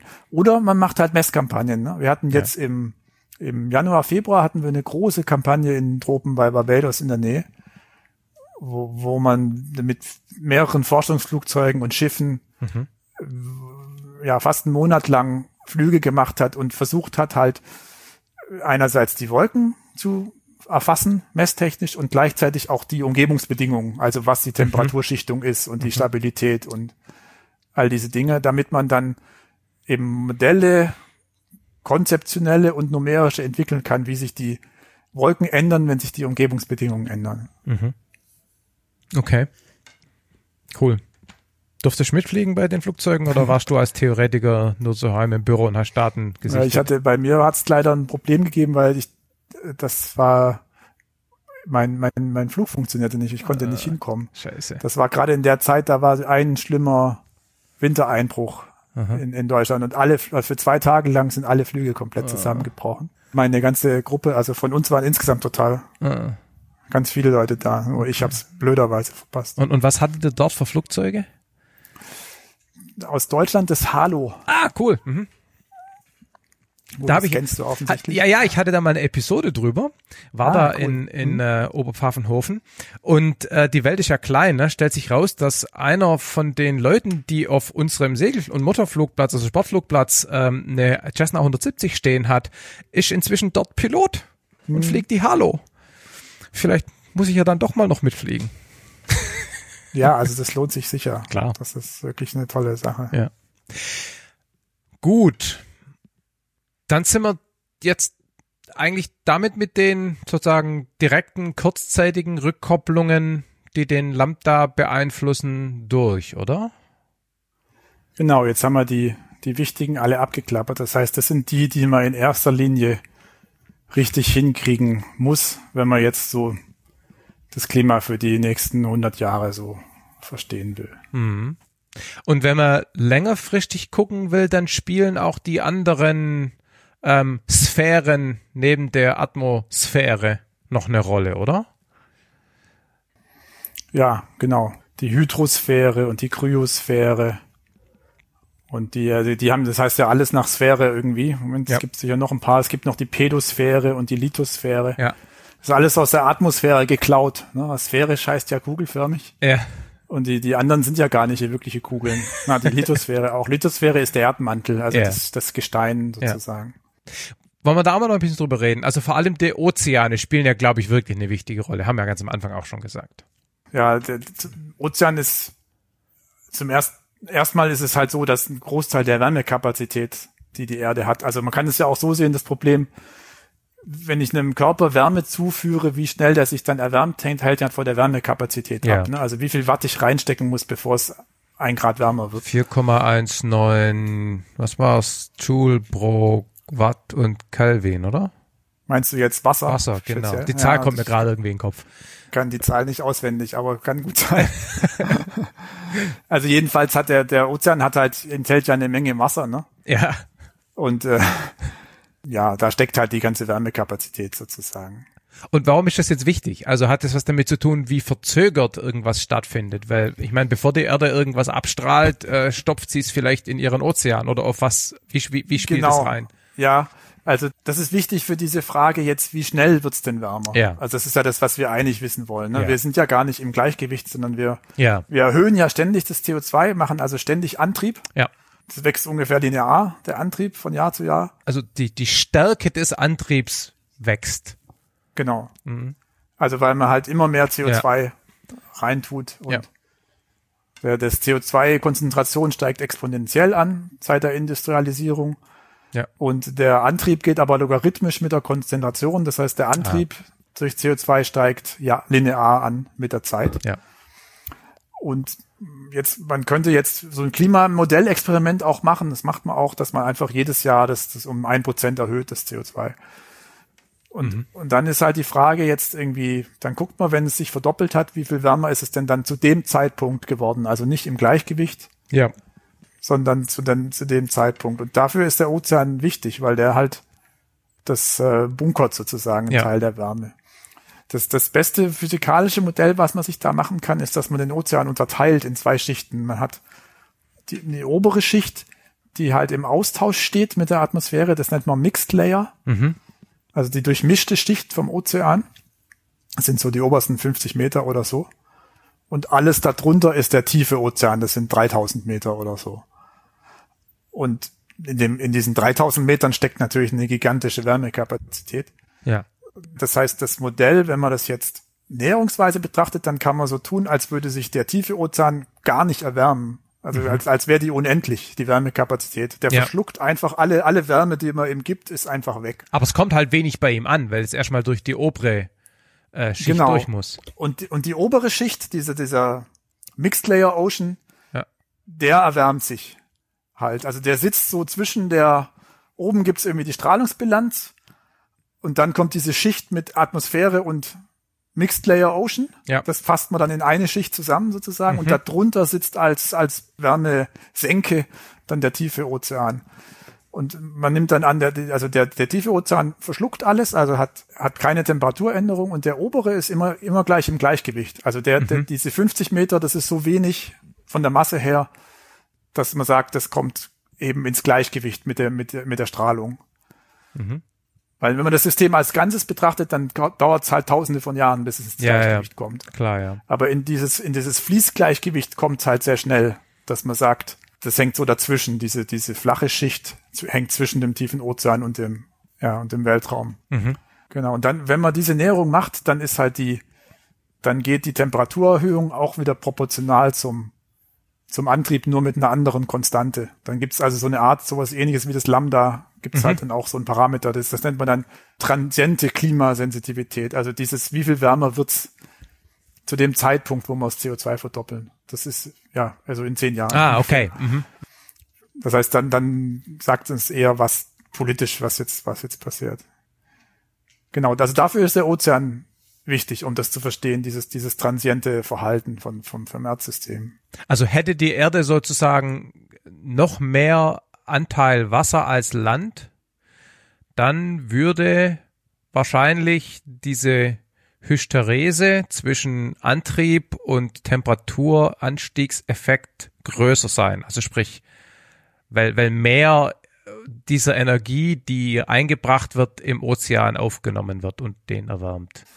Ja, so. weiß ich gar nicht. Okay. Nee, das hängt, wäre eher diese Dicke dieser gemischten Schicht, ne? Mhm. Wenn die größer wäre, wäre es anders. Also man, man rechnet ja schon so ein bisschen, ich habe das jetzt schon so vereinfacht, als, als im Prinzip, als wäre die ganze Welt von Ozeanen okay. bedeckt mit diesem, wenn ich sage, die durchmischte Schicht ist ungefähr 50 Meter dick und der tiefe Ozean 3000 Meter, das ist ja schon so ein globales Mittel. Okay, ja, ja, ja, ja. Okay, also man betrachtet verstanden. eigentlich hauptsächlich immer die Meerestemperatur so. Mhm. Weil das Land, das hängt dann irgendwie noch so dran. Also natürlich ist die Landtemperatur auch wichtig, aber äh, die schwankt halt stärker ja. lokal. Also man könnte, man kann sagen, wenn man die globale Mitteltemperatur betrachtet, kann man auch einfach die Meeresoberflächentemperatur mit oder die bodennahe Luft, Luft meernahe Luftmitteln, das ist ungefähr das gleiche. Aber was heißt es jetzt? Also, weil wir den Ozean haben, ähm, haben wir eben ähm, Nee, was, was haben wir jetzt? Also hätten wir keinen Ozean, wäre der Zusammenhang, wäre die Reaktion schneller.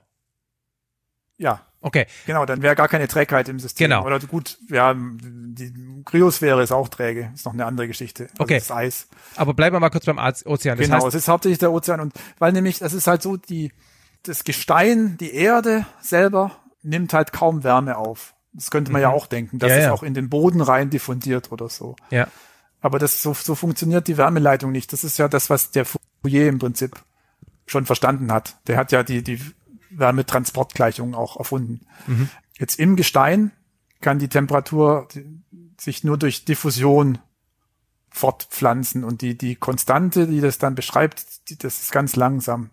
Ah, Deswegen, jetzt verstehe ich. Diffusion bedeutet quasi etwas, was warm ist, ist neben etwas, was kalt ist und es fließt Temperatur, wohingegen das andere, wie zum Beispiel im Ozean, dadurch, dass das ein flüssiges Medium ist, gibt es eben auch im Ozean Konvektion und damit hat man viel stärkeren Temperaturaustausch und damit auch einen stärkeren Temperatureintrag, wenn etwas warm ist, zum Beispiel die Atmosphäre nah an etwas Kaltem, zum Beispiel der Ozean ist. Ja, ja, genau Okay. so ist es. Nur nicht, also Konvektion ist nicht ganz das richtige Stichwort, aber es ist genau das, was, was du sagst, dass es halt durch die Bewegung Ja, genau. reingemischt werden kann. Und das ist viele Größenordnungen stärker als Ja, ja, ja, ich erinnere das mich andere ist ja quasi durch die Molekülbewegung, dass Ja. die einzelnen Moleküle im Gestein das weitergeben. Ja, ja, ja. Okay, wa- wie heißt der Begriff dann, wenn nicht Konvektion? Ja, also das ist halt, hm, ja, das nennt man halt einfach irgendwie nicht so. Ozean. Ich bin jetzt auch kein Ozeanograf. gut. Aber ich hänge jetzt noch an dem anderen mit dem Gestein, das ist nämlich auch ganz nett. Also die, ich hatte in, in Schweden hatte ich so einen verrückten Kollegen von meiner Uni, der hat immer behauptet, auch so ein Klimaskeptiker, Aha. das wäre alles Quatsch und so, das wäre die, die, die, die Temperatur, die, die Wärme aus dem heißen Erdinneren, die, die, die, die, die Bodentemperatur bestimmt. Und es hätte gar nichts mit der Strahlung und so zu tun. Ah, okay. Aber das ist natürlich nicht, also dann wäre es ja auch in der Arktis nicht so kalt. Stimmt. Obwohl, nee, die Erde ist doch wegen, weil die doch so, weil die rotiert, ist die doch so ein Ei. Und dann ist doch vielleicht der Pol weiter weg als der Äquator vom Erdmittelpunkt, oder? Ja, es ist vielleicht, das andersrum. kann er ja, kann er ja noch einbauen in seine Theorie. Also das ist ja, das ist halt Größenordnung zu klein. Das ist schon Ja. interessant. Also das, das und aber genau in die in den Ozean geht die Wärme, geht die Wärme rein. Und dieses mit dem mit den zwei Schichten, das ist halt wirklich so, wie der Ozean funktioniert. Also auch das liegt halt daran, dass er diese so eine bestimmte Temperaturschichtung einfach ausprägt, ausbildet Ja. sozusagen. Also oben kann sich's halt durchmischen und äh, darunter gibt's so eine Barriere, wo sich die Luft, wo sich das Wasser erstmal nicht so leicht durchmischen kann. Mhm. Okay, ja. Das ist ja die Dichte von Wasser, die das letztlich antreibt. So gesehen ist es schon so ähnlich wie mit der Konvektion Ja, in, der, ja. in der Luft. Ja, Eigentlich genau. ist es das Gleiche. Genau, weil ja auch die, die wärmere Luft, dadurch, dass sie eine geringere Dichte dadurch dann hat, eben aufsteigt. Aber es ist irgendwie so ein bisschen komplizierter, Okay. wie es, äh, war, war, was es dann wirklich antreibt. Aber im Prinzip sind es halt die Dichteunterschiede. ja. Und die, die Dichte im Wasser kommt durch Temperatur und Salzgehalt. Salzgehalt. Das bestimmt die, bestimmt die Dichte im Ozean. Das ist ja die, physikalisch ist es die Zustandsgleichung, ne, die die Dichte beschreibt als Funktion von bestimmten Variablen. In der Atmosphäre ist es die ideale Gasgleichung. Die ist ganz einfach. Das ist was für Meteorologen. Und im Ozean ist die irrsinnig kompliziert, die, die Zustandsgleichung. Die kann man, ja, weiß ich, die kann man gar nicht so analytisch hinschreiben. Okay. Also Wasser ist irgendwie, flüssiges Wasser ist irgendwie komplizierter als Gas. Und dadurch entstehen dann eben auch diese Zirkulationen, oder? Weil wenn ich mich richtig entsinne, ist Eis in der Arktis ist ja Süßwasser. Und wenn das dann, weil es kalt ist, dort absinkt, dann, also da war doch irgendwas mit, mit den, den, mit dem, mit dem Salz, das dann irgendwie die Zirkulation mitbestimmt. Ja, also das Eis trägt gerade dazu bei, den Salzgehalt zu erhöhen im Meerwasser, weil halt, ja. wenn sich das Eis bildet, also in, in die, das Eis hat ja ein bestimmtes Kristallgitter, so ein sechseckiges Gitter, Gitterstruktur hat Ja. es. Und wenn sich das, das bildet, dann wird das Salz, das passt da nicht rein Ja. In die Struktur und wird dann so rausgedrängt Ja. aus dem Eis. Also das, genau das Meereis ist Süßwasser und wäre, wenn das, wenn es gefriert, dann, dann drückt das Salz aus dem Eis raus.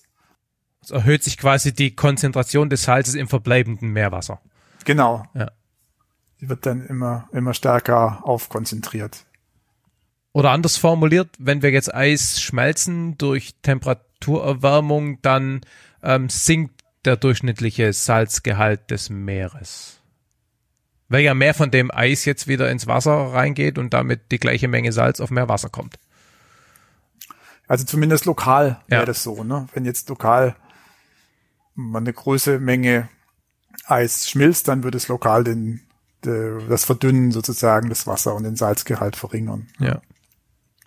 Und spielen alle diese Geschichten, Salzgehalt, vielleicht äh, die, die Zirkulationen, spielt das jetzt alles auch irgendwie eine Rolle oder interessiert uns das mehr eigentlich nur als ähm, quasi äh, Temperat oder äh, Wärmespeicher bezüglich dessen, was wir vor fünf Minuten gesagt haben, ne? dass sich eben dadurch eine, eine Hysterese, eine Hinterherhinken der Erwärmung verglichen mit dem Antrieb ergibt. Ja, wenn man jetzt genauer guckt, ist es halt für das lokale, regionale Klima Ja. auch sehr wichtig, weil halt durch dieses dichte Unterschiede wird so eine, es gibt so eine globale Ozeanzirkulation, thermohaline Zirkulation heißt die. Also Ja. Thermo heißt Temperatur und Halin heißt Salz.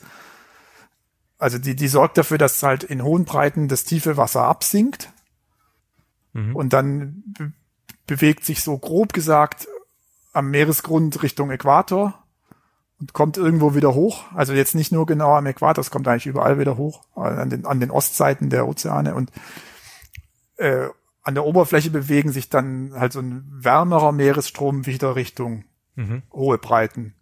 Das Ganze ist eine große Umlaufzirkulation sozusagen. Und, ähm, aber ein Roundtrip sozusagen dauert Jahrhunderte Oh, in, der, okay. in der Bewegung, also relativ langsame Bewegung. Aber da hängt zum Beispiel der Golfstrom, ist, ist Teil von diesem System, von dieser thermohalinen Ah, Zirkulation. Der ist halt für unser Klima Ja. total wichtig, weil der halt Wärme vom Äquator zu uns transportiert. Ja. Okay, und da kommt dann eben wieder der Effekt, dass wenn wir irgendwie durch Erwärmung zum Beispiel vom Ozean diese Strömungen durcheinander bringen, dann ist es vielleicht fürs Klima als Ganzes kein riesiger Einflussfaktor und für dessen Entwicklung. Aber wenn dann eben zum Beispiel dadurch der, ähm, der Golfstrom verschoben wird oder im schlimmsten Fall sich abschaltet, dann haben wir halt lokal ein Problem. Ja, das würde auch schon global auch was machen, weil es ja dann die ganzen hohen Breiten beeinflussen Ja. würde. Genau. Also gibt, genau, da kann man, kann man sich als Ozeanograf mit beschäftigen. Genau. Es gab ja auch mal hier bei, bei The Day After Tomorrow war das ja so, dass er sich plötzlich abgeschaltet hat, der Ja. Golfstrom. Das kann natürlich sehr, kann nicht passieren, also. Aber es gab, gibt schon ernsthafte Modellrechnungen, was passiert, wenn man jetzt große Mengen Eis schmilzt, ob der dann abgeschwächt werden kann und so. Ja. Das ist so, ich, da, ich, das ist nicht so mein Fachgebiet, aber ja, da gibt es ja. schon viel Fachforschung Ja. natürlich zu, Ja. zu dem Thema. Aber ein Punkt sollten wir vielleicht noch ganz kurz ansprechen, nämlich der Meeresspiegel. Ne? Also, dass der natürlich ansteigt, wenn Eis schmilzt durch erhöhte Temperatur. Das ist ja bekannt. Also, da redet man ja schon die ganze Zeit davon, dass man irgendwie Dämme Genau. bauen muss. Ne? Das, ist ja auch physikalisch klar. Genau. Ne? Wobei Ja. die, es gibt ja schon so einen gewissen Meeresspiegelanstieg. Äh, das ist aber hauptsächlich wegen der thermischen Ausdehnung bisher noch. Ah, ach, vom Wasser selber. Vom Wasser selber. Also das Okay. ist ja auch sozusagen der noch einfachere Ja, ja. physikalische Effekt. Es dehnt sich halt einfach aus, wenn es wärmer wird, das Wasser. Ne? Ja. Und aber den, wenn man jetzt länger in die Zukunft projiziert, dann, dann werden diese der Teil, der durch schmelzendes Eis kommt, wird dann immer wichtiger.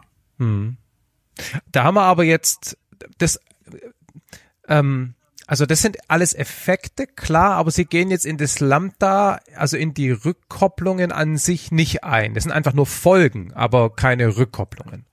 Ja, genau, stimmt. Okay. Mhm. Also vor allem, ja, Meeresspiegel ist ja so erstmal, genau, ist erst eine, ist eine andere Fragestellung. Ne? Genau, Die, die ja. Rückkopplung ist alles, was halt direkt von der Temperatur Ja, abhängt. ja. Aber es gibt, es gibt noch eine letzte wichtige Rolle vom Meer. Also Mhm. es, es ist, der Ozean bunkert halt nicht nur Wärme oder nimmt es auf, sondern schon auch CO2 selber. Also die- Ah, die gleiche ja, Meeres, klar. die gleiche Strömung, die ja die, die ja die Wärme in die Tiefe transportiert, transportiert auch CO2 in die Tiefe. Mhm. Und auch nicht unerheblich. Also im Prinzip ist es ja so, dass ungefähr die Hälfte von dem, was wir emittieren, bleibt nur in der Atmosphäre. Und die Okay. andere Hälfte verschwindet an Land, wird auch was im Boden, wird auch was gespeichert und im Ozean. Mhm. Sind die, sind die großen Senken Okay. dafür. Und da kommt es dann hunderte, tausende Jahre wieder, kommt es dann irgendwann wieder raus, wenn das Zeug einmal im Kreisraum gefahren ist, oder? Oder bleibt es unten im tiefen, im tiefen Wasser? Ja, also im Prinzip ist es ja so ein, so ein Gleichgewicht wieder. Ne? Also Mhm. wenn, wenn, die, wenn der Gehalt in der Atmosphäre sinkt, kann der Ozean irgendwann auch zu einer Quelle dann wieder werden von CO2, wenn man es Mhm. Ja. jetzt erdgeschichtlich sieht. Aber im Moment ist es natürlich so, dass der Ozean eine Senke ist Mhm. für CO2. Auch eine kräftige. Das heißt auch, das ist, was viele Leute nicht verstehen, in der, so in der Diskussion, finde ich. Wenn man jetzt auf einen Schlag aufhören würde, CO2 zu emittieren, würde die Konzentration in der Atmosphäre ziemlich schnell runtergehen, tatsächlich. Erstmal. Weil, sich halt es in Ozean verschwindet. wegen diesem Lösungs, also das Ja. CO2 löst sich halt sehr gut in Wasser und Ja. das, das würde ja noch weitergehen, dieser Ja. Mechanismus, der das quasi nach unten pumpt im Ja. Bis es dann ganz wieder weg ist, das dauert dann wieder sehr lang, weil dann gibt's halt auch wieder diesen Effekt, wenn dann diese wenn es erstmal gesättigt ist, das oberflächennahe Wasser mhm. sozusagen, dann braucht man andere Prozesse, die das CO2 wirklich aus dem Ozean entfernen. Ja. Die, die, dann wird es viel, viel langsamer wieder. Also bis es ganz weg ist, dauert Jahrtausende. Aber die ersten paar Jahrzehnte wird es relativ schnell runtergehen. Das heißt, das ist nicht so, äh, es wird oft so gesehen, dass es so, ja, so eh egal ist sozusagen oder was, was in der Atmosphäre drin ist, ist einfach drin. So ist es nicht. Das ist so ein bisschen wie beim Rauchen. Also in dem Moment, wo man aufhört, äh, wird die Lunge schon wieder heller sozusagen. so ist es, so ist es beim CO2 auch. Also gerade in den ersten Jahren wird es, wird es schnell erstmal runtergehen, bevor es dann so, es klingt dann so ab halt. Ja. Ne? ja. Was haben wir jetzt noch für Sphären? Wir haben die, die, du hast gerade schon gesagt, die Böden, also die nehmen zumindest sind insofern relevant, als dass sie auch vermutlich langsamer als das Meer CO2 aufnehmen. Ähm, als Temperatureffekt haben wir schon gesagt, hat es nicht so viel Einfluss, weil nur äh, Temperaturstrahlung letztendlich da den Wärmetransfer ähm, äh, in die Erde rein ähm, äh, bewerkstelligen könnte und das ist halt langsam oder ineffizient. Ähm, ich weiß, dass verschiedene Arten von Böden je nach ihrer Farbe natürlich unterschiedliches Albedo haben und so. Aber so einen riesigen äh, Effekt scheinen die, glaube ich, nicht zu spielen, oder? Ja, mit dem Boden kenne ich mich schlecht aus. Also ich weiß, dass das schon auch, also Landnutzung und so ist auch, kann auch, ist auch eine Quelle mhm. von, von, von Klimaantrieb. Und okay. Boden ist halt auch eine Senke von CO2. Ja. Ich weiß aber nicht, ehrlich gesagt, selber nicht, wie das funktioniert, also in welcher Form das dann okay. gebunden wird im Boden. Und äh, die Kryosphäre haben wir, ah, sorry, die, die Biosphäre haben wir ja auch noch, also quasi das, was, was, was, was der Stoffkreislauf, also hier Vergammelung von irgendwelchen Bäumen, heißt glaube ich anders, Verwesung, ähm, was ja dann auch wieder ähm, CO2 freisetzt und so weiter, aber auch die Prozesse sind wahrscheinlich dann auch nicht so ganz dein, dein. Ja, ein bisschen mehr habe ich mich damit beschäftigt okay. als mit dem Land für die, für die Vorlesung. Also Biosphäre ist schon interessant auch, aber ist natürlich noch schwerer zu modellieren als oder schwerer zu modellieren als die anderen Sphären. Und das ist, ist also etwas ja, also unsicherer, die Modelle. Aber die, also es ist halt so, dass die, das ist ja, wenn man jetzt als ein Reservoir denkt für Kohlenstoff, ist es auch ein kleines Reservoir. Ne? Also ja. es ist nicht so, dass die, dass die jetzt megamäßig viel Kohlenstoff binden könnte. Deswegen so vom Konzept diese Idee, dass man CO2-Emissionen durch Aufforsten kompensieren kann oder so, das mhm. ist, das passt von der Größenordnung her einfach überhaupt nicht zusammen. Also sprich, wir müssten die halbe Erde vollpflanzen mit Bäumen und es geht nicht, weil da ist Wasser. Ja, und das hat dann ja wieder andere Effekte auf, auf die Albedo und so. Und es ist halt auch nicht das Gleiche, weil halt die, also wenn man, wenn man jetzt das CO2 verbrennt, dann nimmt man es ja aus einem ganz langlebigen Reservoir, ja. also aus dem fossilen Brennstoff und tut es in das kurzlebige Reservoir Atmosphäre plus Ozean und plus Biosphäre, meinetwegen. Ja. Und die, die Zeitskala von der Biosphäre ist halt auch schnell. Also die, das sind nur wenige Jahre eigentlich. Und dann, klar, wenn man jetzt Baumstämme oder Wurzeln bildet, dann ist es vielleicht 100 Jahre. Ja. Dann muss man sich immer noch überlegen, was man mit den ganzen Baumstämmen dann anstellt, um die wirklich dem Kreislauf dann zu entziehen. Also das ist, das ist in solchen Größenordnungen, dass es wirklich das Erdsystem beeinflusst ist, ist, ist es, glaube ich, nicht nicht wirklich machbar. Das ist ja auch der Grund, glaube ich, wenn ich es jetzt nicht falsch verstanden habe, dass man Biodiesel sozusagen verbrennen darf, obwohl dabei ja auch CO2 frei wird, aber das wird sozusagen im Rahmen dieses relativ kurzfristigen Kreislaufs des Anbaus von whatever Mais, Zuckerrüben, whatever, kenne mich nicht so genau aus. Ähm, ja, genau. Wird, wohingegen jetzt der, der klassische Diesel ja quasi CO2 von vor tausend oder Millionen von Jahren quasi wieder raustransportiert, das im Boden war. Ne? Ja, genau. Also der, der Biodiesel macht ja netto eigentlich keinen genau. kein CO2, weil er das, weil das ja vorher dann gebunden worden ist. Auf den Zeitskalen, die uns interessieren. Ja, ja die, die Biosphäre ist halt so erdgeschichtlich auch interessant noch, weil halt die äh, auch Rückkopplung macht. Es gibt ein ganz berühmtes Modell, das ist von einem Herrn Lovelock aus mhm. den 80er Jahren. Der hat, hat, hat eine hypothetische Welt betrachtet, auf der es nur Gänseblümchen gibt und hat einfach nur postuliert, dass die halt in einem bestimmten Temperaturbereich besonders gut wachsen, mhm. die Gänseblümchen, und dass sie halt eine bestimmte Albedo haben. Ja. Und dann gibt es natürlich gleich so eine Rückkopplung, weil wenn die, wenn die Temperatur sich dem Wohlfühlbereich von den Gänseblümchen annähert, dann gibt es viele Gänseblümchen und durch ihre Albedo verändern die die Strahlungsbilanz. Ja. und beeinflussen dann die Temperatur. Und der hat gezeigt, dass das im Prinzip ein stabiles, ein stabilisierendes Feedback ist, kein destabilisierendes Feedback. Und mhm. zwar egal, was man jetzt über die Gänseblümchen annimmt. Also äh, egal, ob die schwarz sind oder weiß. Ah, okay. Die, die, die Gänseblümchen, was auf den ersten Blick so ein bisschen paradox ist. Genau, ich hätte gedacht, es hängt jetzt eben gerade an der, an der, an der weißen Albedo-Wirkung. Ja, aber das Argument funktioniert sozusagen, wenn sie schwarz sind, funktioniert das gleiche Argument, dann kehrt sich halt das Vorzeichen überall um im Argument, aber es funktioniert mhm. witzigerweise mhm. trotzdem. Okay. Und der hatte in seinem Modell sogar schwarze und weiße zusammen und dann funktioniert es noch besser. das heißt, die schaffen es tatsächlich in diesem, in diesem, das ist natürlich ein ganz simplistisches Beispiel, aber in diesem, in dieser Spielzeugwelt, in der Daisy World, ähm, schaffen die das, das, wenn man jetzt von außen das, an, das antreibt, der hat die, die Solarkonstante einfach geändert in seinem Modell, dann mhm. schaffen die das, das Klima stabiler zu halten, als wenn es sie nicht gäbe. Mhm. In bestimmten Grenzen, ne? weil wenn natürlich wenn es dann zu extrem wird, zu heiß oder zu kalt, dann, dann sterben sie halt aus und dann ist die stabilisierende Wirkung weg von, und, von den Gänseblümchen. Und was ist jetzt nochmal die Lesson learned daraus? Also was lernen wir daraus? Also okay, die Biosphäre hat einen Einfluss. Die hat einen Einfluss, das ist irgendwie liegt auf der Hand, ja. weil sie sich wahrscheinlich irgendwie verändert mit der Temperatur. Und wahrscheinlich ist es eher so, dass sie eher einen stabilisierenden als einen destabilisierenden Eindruck, Einfluss hat. Also sprich, je stärker sich die Temperatur erwärmt, desto mehr Menschen sterben davon. Es wird weniger industrialisiert und weniger CO2 produziert. Oder war das jetzt zu zynisch? Ja, also ich hatte jetzt eher so was an Vegetation oder sowas Ach so, gedacht. Okay. Aber ja, so kann man es auch sehen, ja, wenn wir uns als Teil der Biosphäre betrachten. Naja.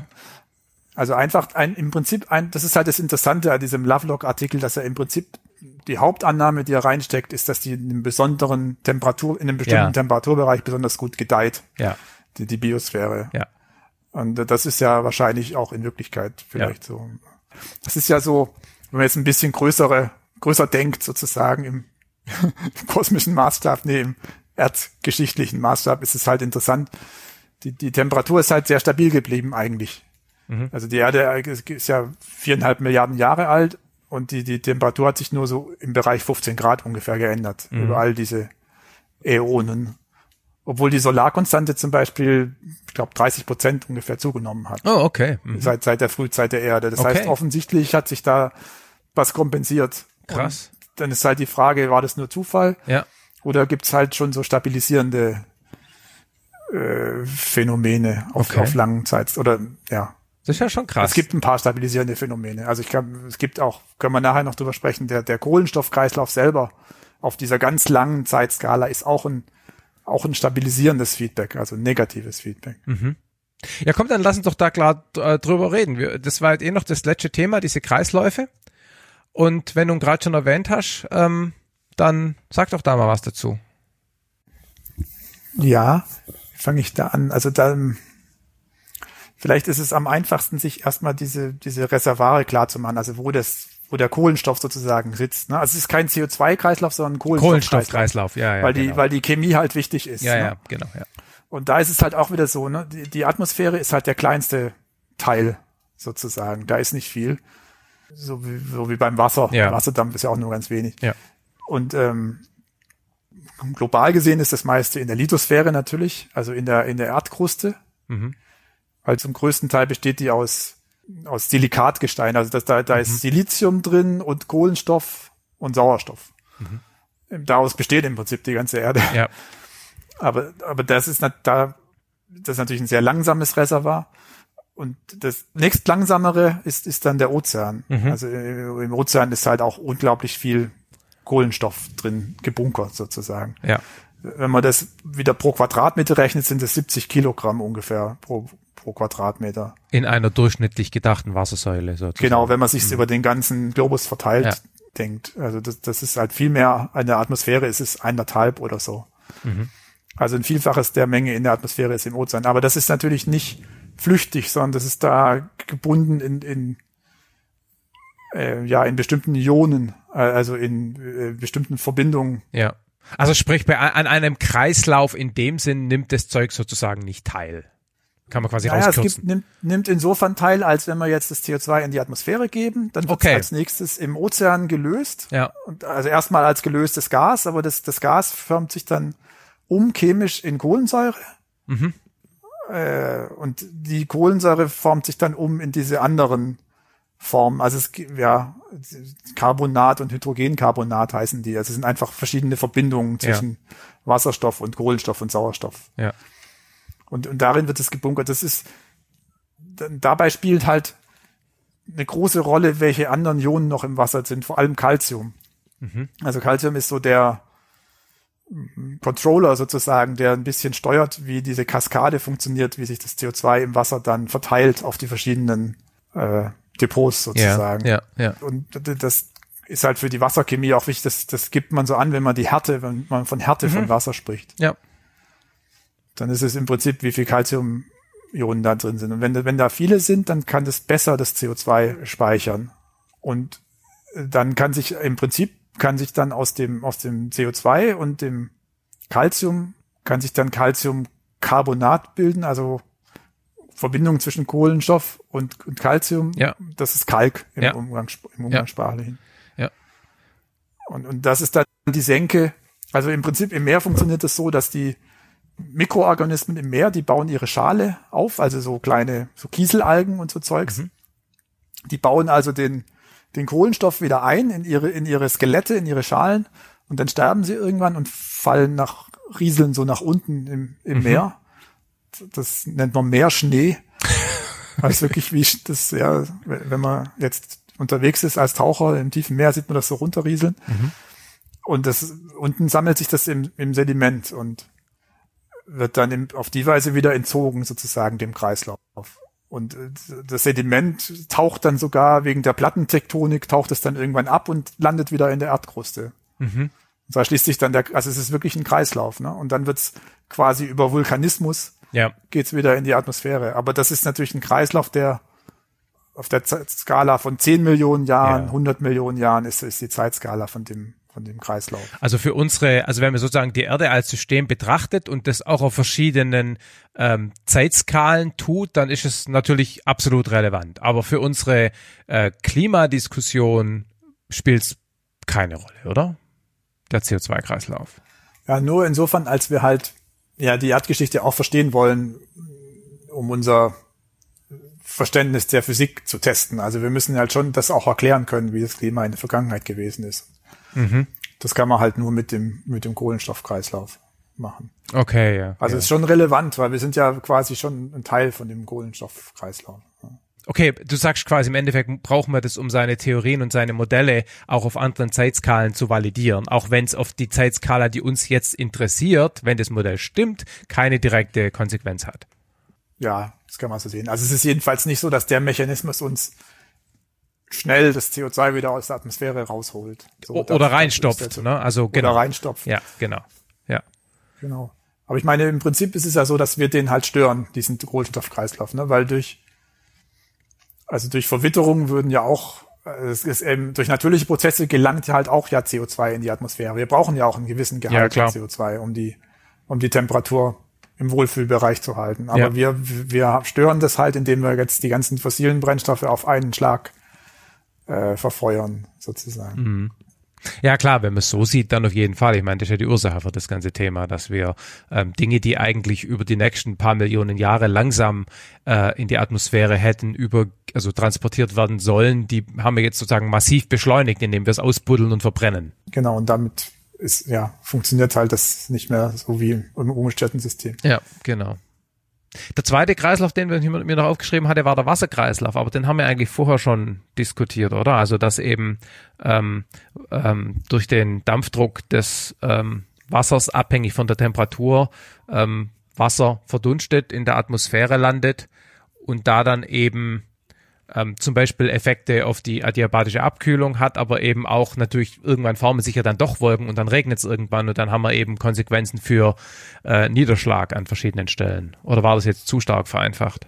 Nee, das war schon gut. Ich meine, vielleicht können wir, das Einzige, was wir noch nicht besprochen haben, ist dieses mit dem Niederschlag, ne? Was ja, genau. Mit passiert denn eigentlich? Das ist natürlich, das ist auch noch so eine wichtige Kerngröße. Ja. So hydrologische Sensitivität heißt es. Also wie, wie viel mehr Niederschlag gibt es, wenn es, also es wird mehr, wenn es wärmer wird. Ja. Und diese hydrologische Sensitivität ist wie viel Prozent mehr, wenn es um ein Grad wärmer wird? Ja. Wie viel mehr globalen Niederschlag gibt es dann? Ja. Und das, das ist so zwei Prozent irgendwie ungefähr die, die tatsächliche Zahl. Also wenn es wenn es ein Grad wärmer wird auf der Welt, fällt zwei Prozent mehr Regen auf der Welt. Das klingt jetzt ja eigentlich nicht so schlimm. Nee, das ist das ist auch erstmal nicht schlimm. Der mittlere Niederschlag ist auch nicht so, ja, ist, ist vielleicht nicht dramatisch, aber natürlich nimmt der Extremniederschlag nimmt auch zu. Witziger, interessanterweise anders. Also die, das ist nämlich, da gibt's eine interessante Physik. Okay.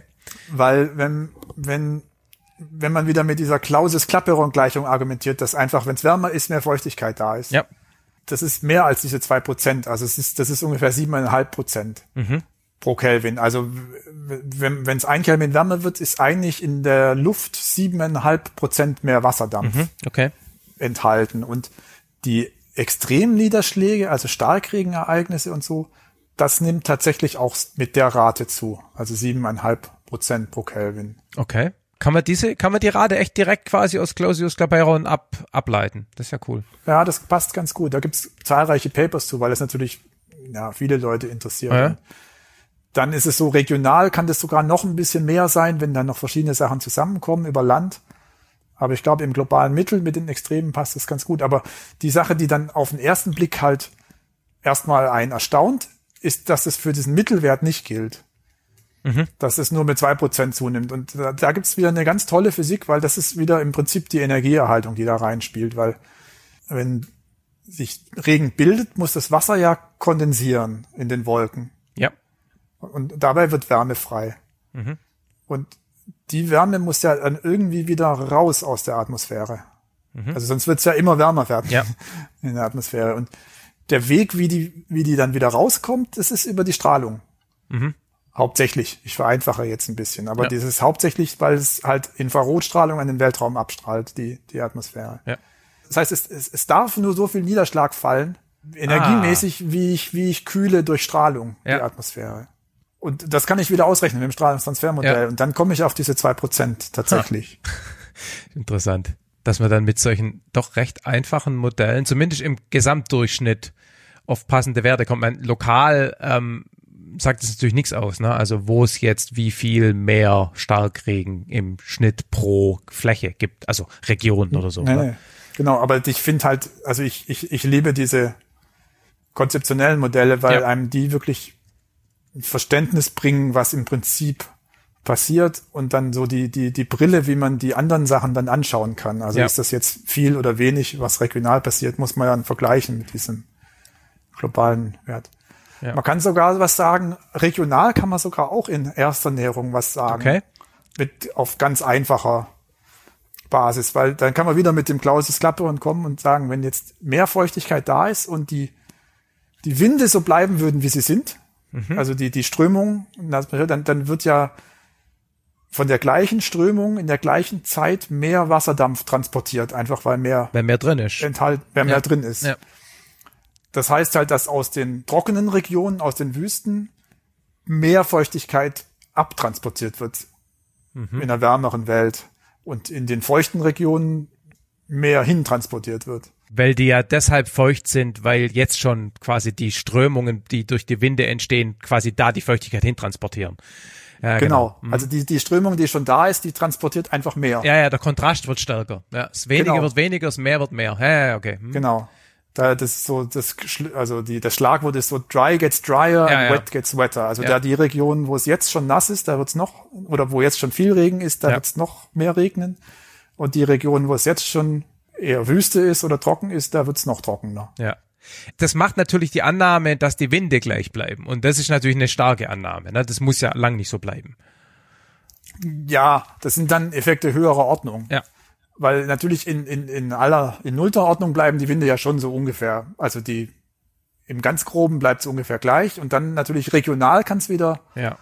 Äh, natürlich anders aussehen. Also die, die ganz groben Winde sind ja eben auch wie die Meeresströmungen auch. Ne? Es gibt ja diese ah, zirkumpolaren Winde und dann gibt's da diese, diese, die von Nord nach Süd und dann durch Coriolis abgelenkt werden und so. Das sind ja auch Strömungen, die sich durch, sagen wir mal, durch die grundsätzliche Erdgeometrie und die Rotation und die verschiedene äh, Einstrahlung durch die Sonne, sagen wir mal, ganz grob ergeben. Genau, das ist gut, gut gesagt. Also das ist so das globale Windsystem Ja, sozusagen. Genau, das ist im Prinzip, das wird sich nicht verändern. Ja. Aber es gibt jetzt noch einen Punkt, der ist, wenn man es noch weiter treibt, weiß nicht, ob das jemand merkt beim Zuhören, ich habe jetzt im Prinzip so einen Widerspruch eigentlich erzeugt, weil ich habe gesagt, dass der Niederschlag global nur mit zwei Prozent zunimmt. Ja. Und ich habe gesagt, dass der Transport von Feuchte, wenn die Strömung gleich bleibt, mit Clausius Clapeyron zunimmt, also mit siebeneinhalb Prozent pro Kelvin. Und das passt irgendwie nicht zusammen, weil es regnet nur zwei Prozent mehr, aber es wird sieben Prozent mehr Feuchtigkeit transportiert. Und das kann man nur so auflösen, dass die Zirkulation schwächer wird in einem wärmeren Klima. Das heißt, der Wind wird weniger, wenn die Welt wärmer wird. Im Mittel. Finde ich auch sehr interessant. Das ist auch nicht vielleicht jedem klar. Also, also die, die, die, die Windstärke im, im, im Mittel, diese Ja. mittlere Zirkulation sozusagen, die, die wird gebremst, wenn es Weil dann sozusagen, obwohl mehr äh, Feuchte in der Luft drin ist, wenn die sich langsamer bewegt, wird in einer bestimmten Zeit weniger Feuchtigkeit transportiert und das könnt, macht dann quasi diesen Unterschied. Genau. Und weil es halt limitiert ist durch die Energiebilanz. Ja. Also es, es kann halt nicht mehr Niederschlag geben, als, als abgestrahlt werden kann Ja. an Energie. Das heißt, dann muss sich die Zirkulation verlangsamen. Ja. Nett von dir übrigens, dass du das formuliert hast, als ob es die Hörer bemerken und nicht als äh, ob es der Fragensteller bemerkt. okay. Damit sind wir eigentlich irgendwie so mehr oder weniger durch, oder? Ich meine, wir können jetzt noch auf Plattentektonik und die Änderung der Orbitparameter der Erde um die Sonne, aber dann wird's, glaube ich, arg langfristig und das hat gar keine Konsequenz mehr, oder? Ja, ich habe ganz die Zeit vergessen hier. Wir haben so lange geredet. ich habe kein Problem damit, aber aber es hat Spaß gemacht. ja, genau. Ich würde auf einen Punkt wollte ich noch ganz kurz eingehen. Ähm, und zwar, ähm, du solltest, glaube ich, in guter Tradition bei uns noch ein paar Worte sagen zu, zu deiner Forschung. Also ähm, du sagtest vorhin, du arbeitest an, an Software, die Strahlungsbilanz oder was Strahlungs- oder Energiebilanz ähm, modelliert. Erzähl doch da mal ein bisschen Ja, das ist drüber. ja fast das Gleiche. Ja, ja, genau, Die Energiebilanzfrontierausstrahlung. Ja. ja, genau. Also ich, also man macht ja vieles über die Jahre, ne? aber ich, ich beschäftige mich halt speziell mit diesem, mit der Wasserdampfrückkopplung und der Wolkenrückkopplung, also so mit den Schnellen in der Atmosphäre.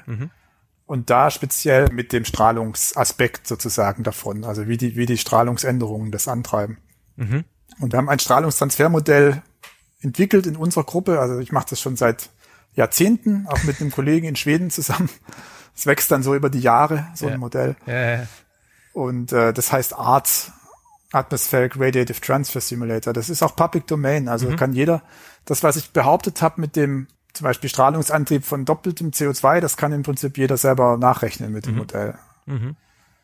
Und das ist so das zentrale Werkzeug, was man verwendet. Und dann benutze ich das halt auf verschiedenen, ich benutze das, um jetzt so diese Klimafragen zu untersuchen. Also was in dem Klimamodell jetzt passiert mit der Strahlung unter bestimmten Voraussetzungen. Und auch um diese Strahlungsschemata zu evaluieren für die Klimamodelle, also dazu beizutragen, dass die gut sind. Da haben wir ja gerade so ein Paper zu. Und dann halt auch für die Fernerkundung. Also wenn man jetzt von dem Satelliten aus zum Beispiel messen möchte, wie viel Wasserdampf in der Atmosphäre ist, dann braucht man auch dieses Strahlungsmodell, weil man misst ja die Strahlung Ja. im Satelliten. Und das, das Modell sagt einem, wenn die Atmosphäre so und so wäre, dann würde die Strahlung so aussehen. ja. Und dann macht man so eine Art Fit oder Ja. man macht so eine Art Parameterbestimmung dann. Und das, wir, wir haben jetzt eine Mission, die heißt Forum, die wird in, ja, so vier Jahren oder so wird die fliegen ungefähr. Die soll halt genau diese, im Prinzip das Strahlungsspektrum der Erde vermessen. Das ist ganz interessant. Es gibt so einen Bereich, das Ferninfrarot heißt es. Also bei ganz langen Infrarotwellenlängen. Da geht fast die Hälfte der Energie raus in dem Wellenlängenbereich aus der Erde. Und da gibt's noch keine so eine hochaufgelöst, spektral hochaufgelöste Messung in dem Bereich. Interessanterweise, einfach weil es messtechnisch Ja. nicht so leicht war bisher. Da die Detektoren gab's einfach bisher nicht. Brauchst was sehr gut gekühltes wahrscheinlich. was Ja, das da- ist so eine frühe Transformspektrometer, heißt, Ah, die, heißt die Technik. Also man, was, was sich bewegt im Prinzip und aus der Bewegung wird es dann hinterher wieder umgerechnet in ein Spektrum. Und genau, man hat, man hat bisher schon viele gute Messungen überhaupt von der sozusagen integrierten Strahlungsleistung, also über alle Frequenzen gemittelt wenn, Ja. wenn man es in Watt dann ausrechnet, das gibt's schon. Aber dass man wirklich reingucken kann und in die einzelnen Spektralien, spektrale Linien sozusagen reingucken kann, das, das gibt's halt bisher nicht in dem Bereich. Und diese Feedbacks, von denen ich gesprochen habe, die Rückkopplung für Wasserdampf und auch Wolken, die sind zu einem großen Teil sind die in dem Spektralbereich. Deswegen ist das wirklich sehr spannend. Okay. Und das, wir, wir bereiten jetzt das halt vor, diese, diese, diese Mission. Ne? Wir machen, entwickeln die ganzen Auswertungsmethoden dafür und die, die wissenschaftlichen Fragestellungen, solche Sachen. Das heißt, dein, deine Modelle, die sind nicht in Klimamodellen direkt drin, weil sie dafür wahrscheinlich zu äh, feingranular sind, sondern die äh, resultieren dann wieder in Parametrierung für Klimamodelle, zum Beispiel was diese Wolkengeschichten angeht oder so. Ja, genau. Also ich bin jetzt selber kein Klimamodellierer in dem Sinn, dass ich die selber entwickeln würde oder auch nur laufen lassen würde, sondern äh, das ist ganz toll, weil un unsere Community, die ist ja sehr international und sehr gut organisiert. Also die ganzen, für jeden IPCC-Bericht gibt es diese, diese Experimente mit den Klimamodellen und die Daten, die sind alle in einem öffentlichen Archiv. Das heißt, ich kann mir, ich kann mir alle Outputs von allen Klimamodellen jederzeit angucken und, und kann damit dann meine Forschung machen. Ich muss die nicht selber äh, betreiben, dann die Modelle. Und für die Strahlung haben wir gemeinsame Projekte. Also wir haben dann so ähm, Vergleichsprojekte, wo man die Strahlungsschemata der Klimamodelle nimmt und mit solchen exakten Modellen wie unseren dann vergleicht und guckt, ob die auch was taugen sozusagen. Und da ist es so, dass die diese Referenzmodelle, die stimmen eben sehr, sehr gut überein und die Klimamodelle stimmen dann nicht ganz so gut überein damit, aber halt auch noch im Vergleich zu den ganzen Ansich und anderen Unsicherheiten immer noch gut. Aber da sieht man dann, dass die zum Teil vielleicht ein bisschen veraltete Parametrisierung verwenden oder so. Und wahrscheinlich machen andere Leute das, was du machst, für andere Aspekte und damit kann man dann letztendlich eigentlich so ein Klimamodell, ähm, ja, wie man so, so qualitätsprüfen, also quasi ähm, gucken, ob das schon die aktuellsten Erkenntnisse und die beste Parametrierung enthält und kann dann vielleicht auch die Aussage des Klimamodells wieder werten oder bewerten oder gewichten, sollte man sagen.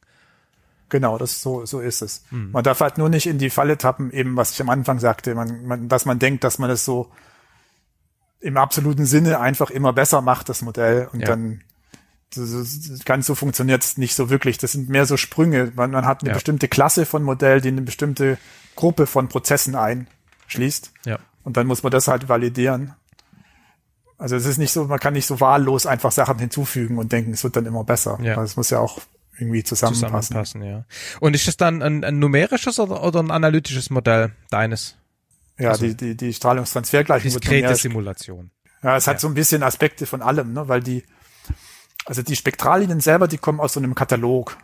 Mhm. Es gibt so einen Katalog, da steht praktisch die ganzen Übergänge drin, die die Moleküle, Energieübergänge, die die Mhm. Moleküle machen können und wie stark die sind und noch ein paar andere, also so Typ 10 Parameter, die jede einzelne Linie beschreiben. Mhm.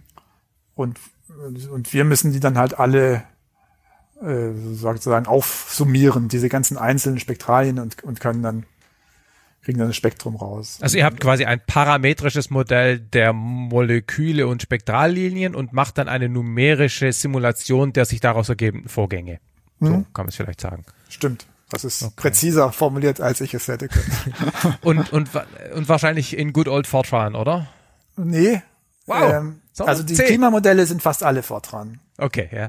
Also alle, die mir bekannt sind. Ja, Aber ja. Die, unser, unser Strahlungstransfermodelle sind C++ geschrieben tatsächlich. Wow. Einfach darum, weil als, als ich das als Doktorand angefangen habe vor, vor 30 Jahren, hatte ich da Lust dazu. Das sind das hat, das hat keinen guten wissenschaftlichen Grund. ja. Das, Das hat den Nachteil, inzwischen ist es ganz okay, aber am Anfang war es mit den Großrechnern immer ein bisschen schwierig, weil die das gar nicht so ganz gut unterstützt haben, weil in der Welt sehr viel Fortran gilt, so auf den richtig Ja. großen. Wir rechnen ja beim Deutschen Klimarechenzentrum auch. Ja, das ist schon so ein bisschen eine eigene Welt. ja. Aber das inzwischen geht es gut, auch mit Fortran. Äh, auch Lauft mit ihr da schon, lauft ihr da schon auf Grafikkarten oder lauft ihr noch auf CPUs? auf CPUs. Okay. Und für mich ist das ganz schlimm, dieser, dieser Trend mit den Grafikkarten, oder es macht mir Angst.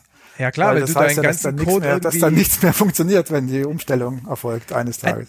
Ich meine, jetzt kommen wir so ein bisschen in meinen Bereich, aber so diese Idee, dass man ähm, solche Modelle auf eine Art und Weise formuliert, so dass man per Knopfdruck entweder was, also was generieren kann, was entweder auf dem, auf der CPU oder quasi andersrum parallelisiert auf der GPU laufen kann, ist auch eine spannende Ecke. Ja? Also Bau von solchen Programmiersprachen, die so solche Sachen ausdrücken können, das ist dann so mein mein Spielgebiet. Also jetzt nicht konkret Ja. im Klimaumfeld, aber so diese Art von Sprachbau ist echt spannend. Also wenn das geht, ist es natürlich gut, dann, dann soll es mir recht sein. Ich habe das bisher so erlebt, dass man ganz viel, dass man sein Modell im Prinzip komplett neu schreiben muss für, für GPU. Naja, der, der Punkt ist ja, dass das, was ihr da habt, der Code ist ja eigentlich nicht das Modell, sondern das ist ja eine Implementierung des Modells in C++ unter Annahme bestimmter Parallelisierungsparadigmen. Ja?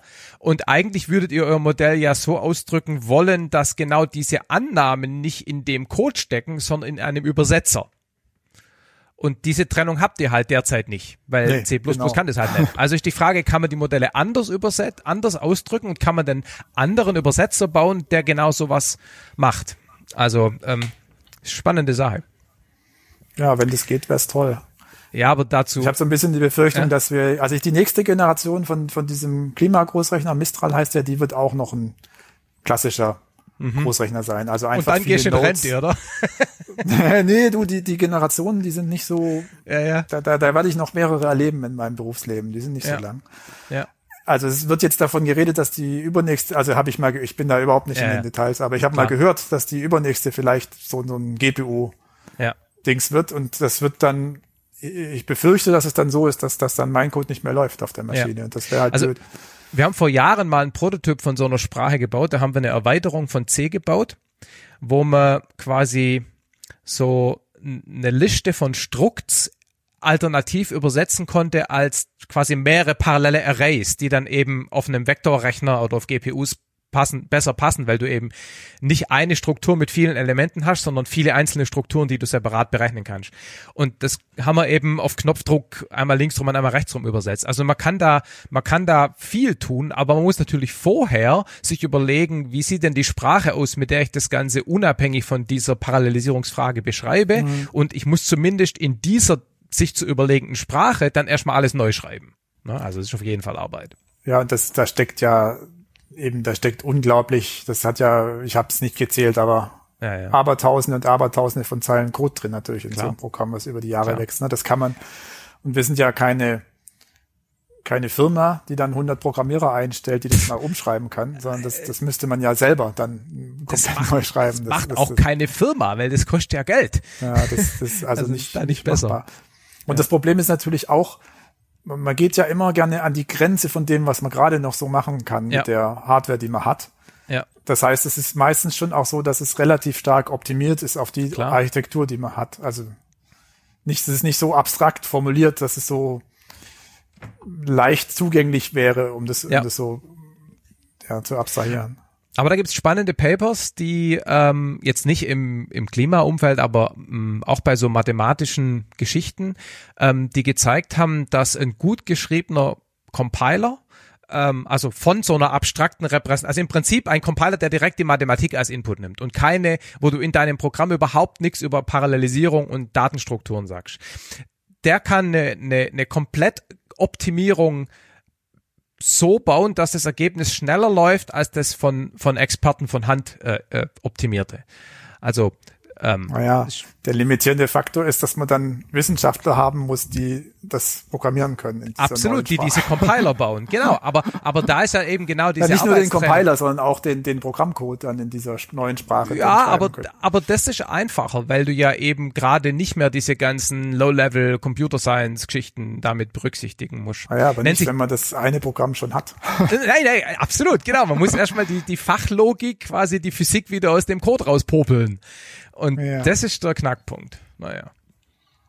Also ich, ich mache das eben in, in anderen Domänen, ähm, genau solche Sprachen bauen. Ja, das ist schon interessant. Ich finde das, ich finde das sehr interessant. Ich habe mich auch, habe mich immer für Informatik für interessiert, habe das auch als Ja. Nebenfach gehabt. Das ist auch deswegen ja auch diese Leidenschaft für das Modell. Ne? Das Ja. hat sich ja auch da so dann Klar.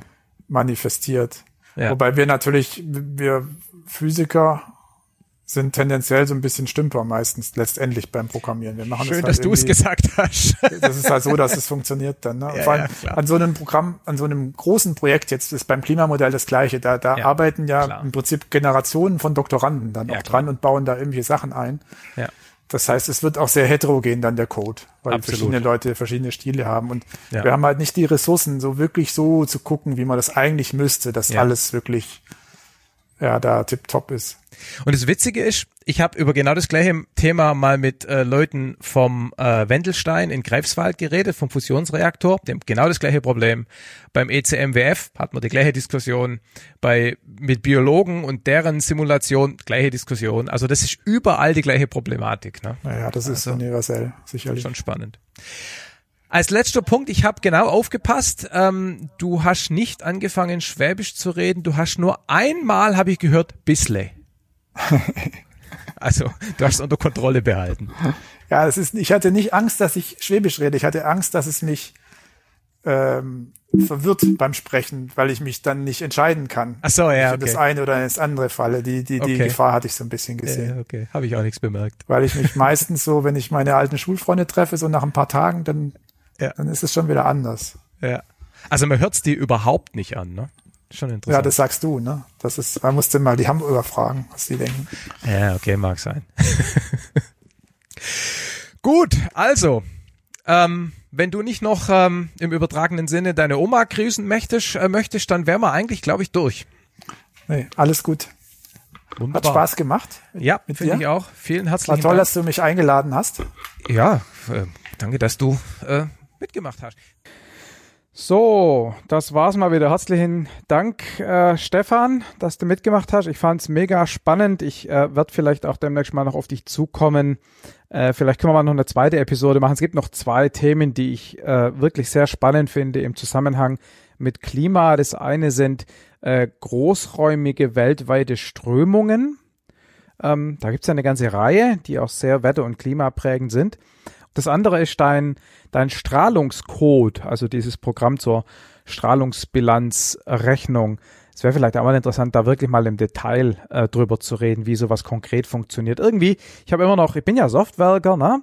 Also ich verstehe ja schon so ein bisschen was von Software und wie man Programme schreibt, aber wie jetzt solche numerischen Modelle konkret aussehen, welche Abstraktionen man da einbaut, wie man da rechnet, welche mathematischen Tricks man machen muss, damit man schnell genug rechnet, äh, das wäre schon mal noch ein spannendes Thema. Also ich melde mich da vielleicht mal bei dir.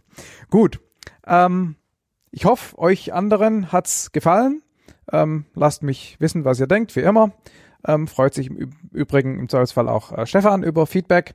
Und äh, ja, ähm, wir hören uns in ähm, ungefähr zwei Wochen wieder mit einer englischen Episode. Ich bin, glaube ich, wieder so halbwegs in meinem Abwechslungsmodus. Bis dann. Ciao.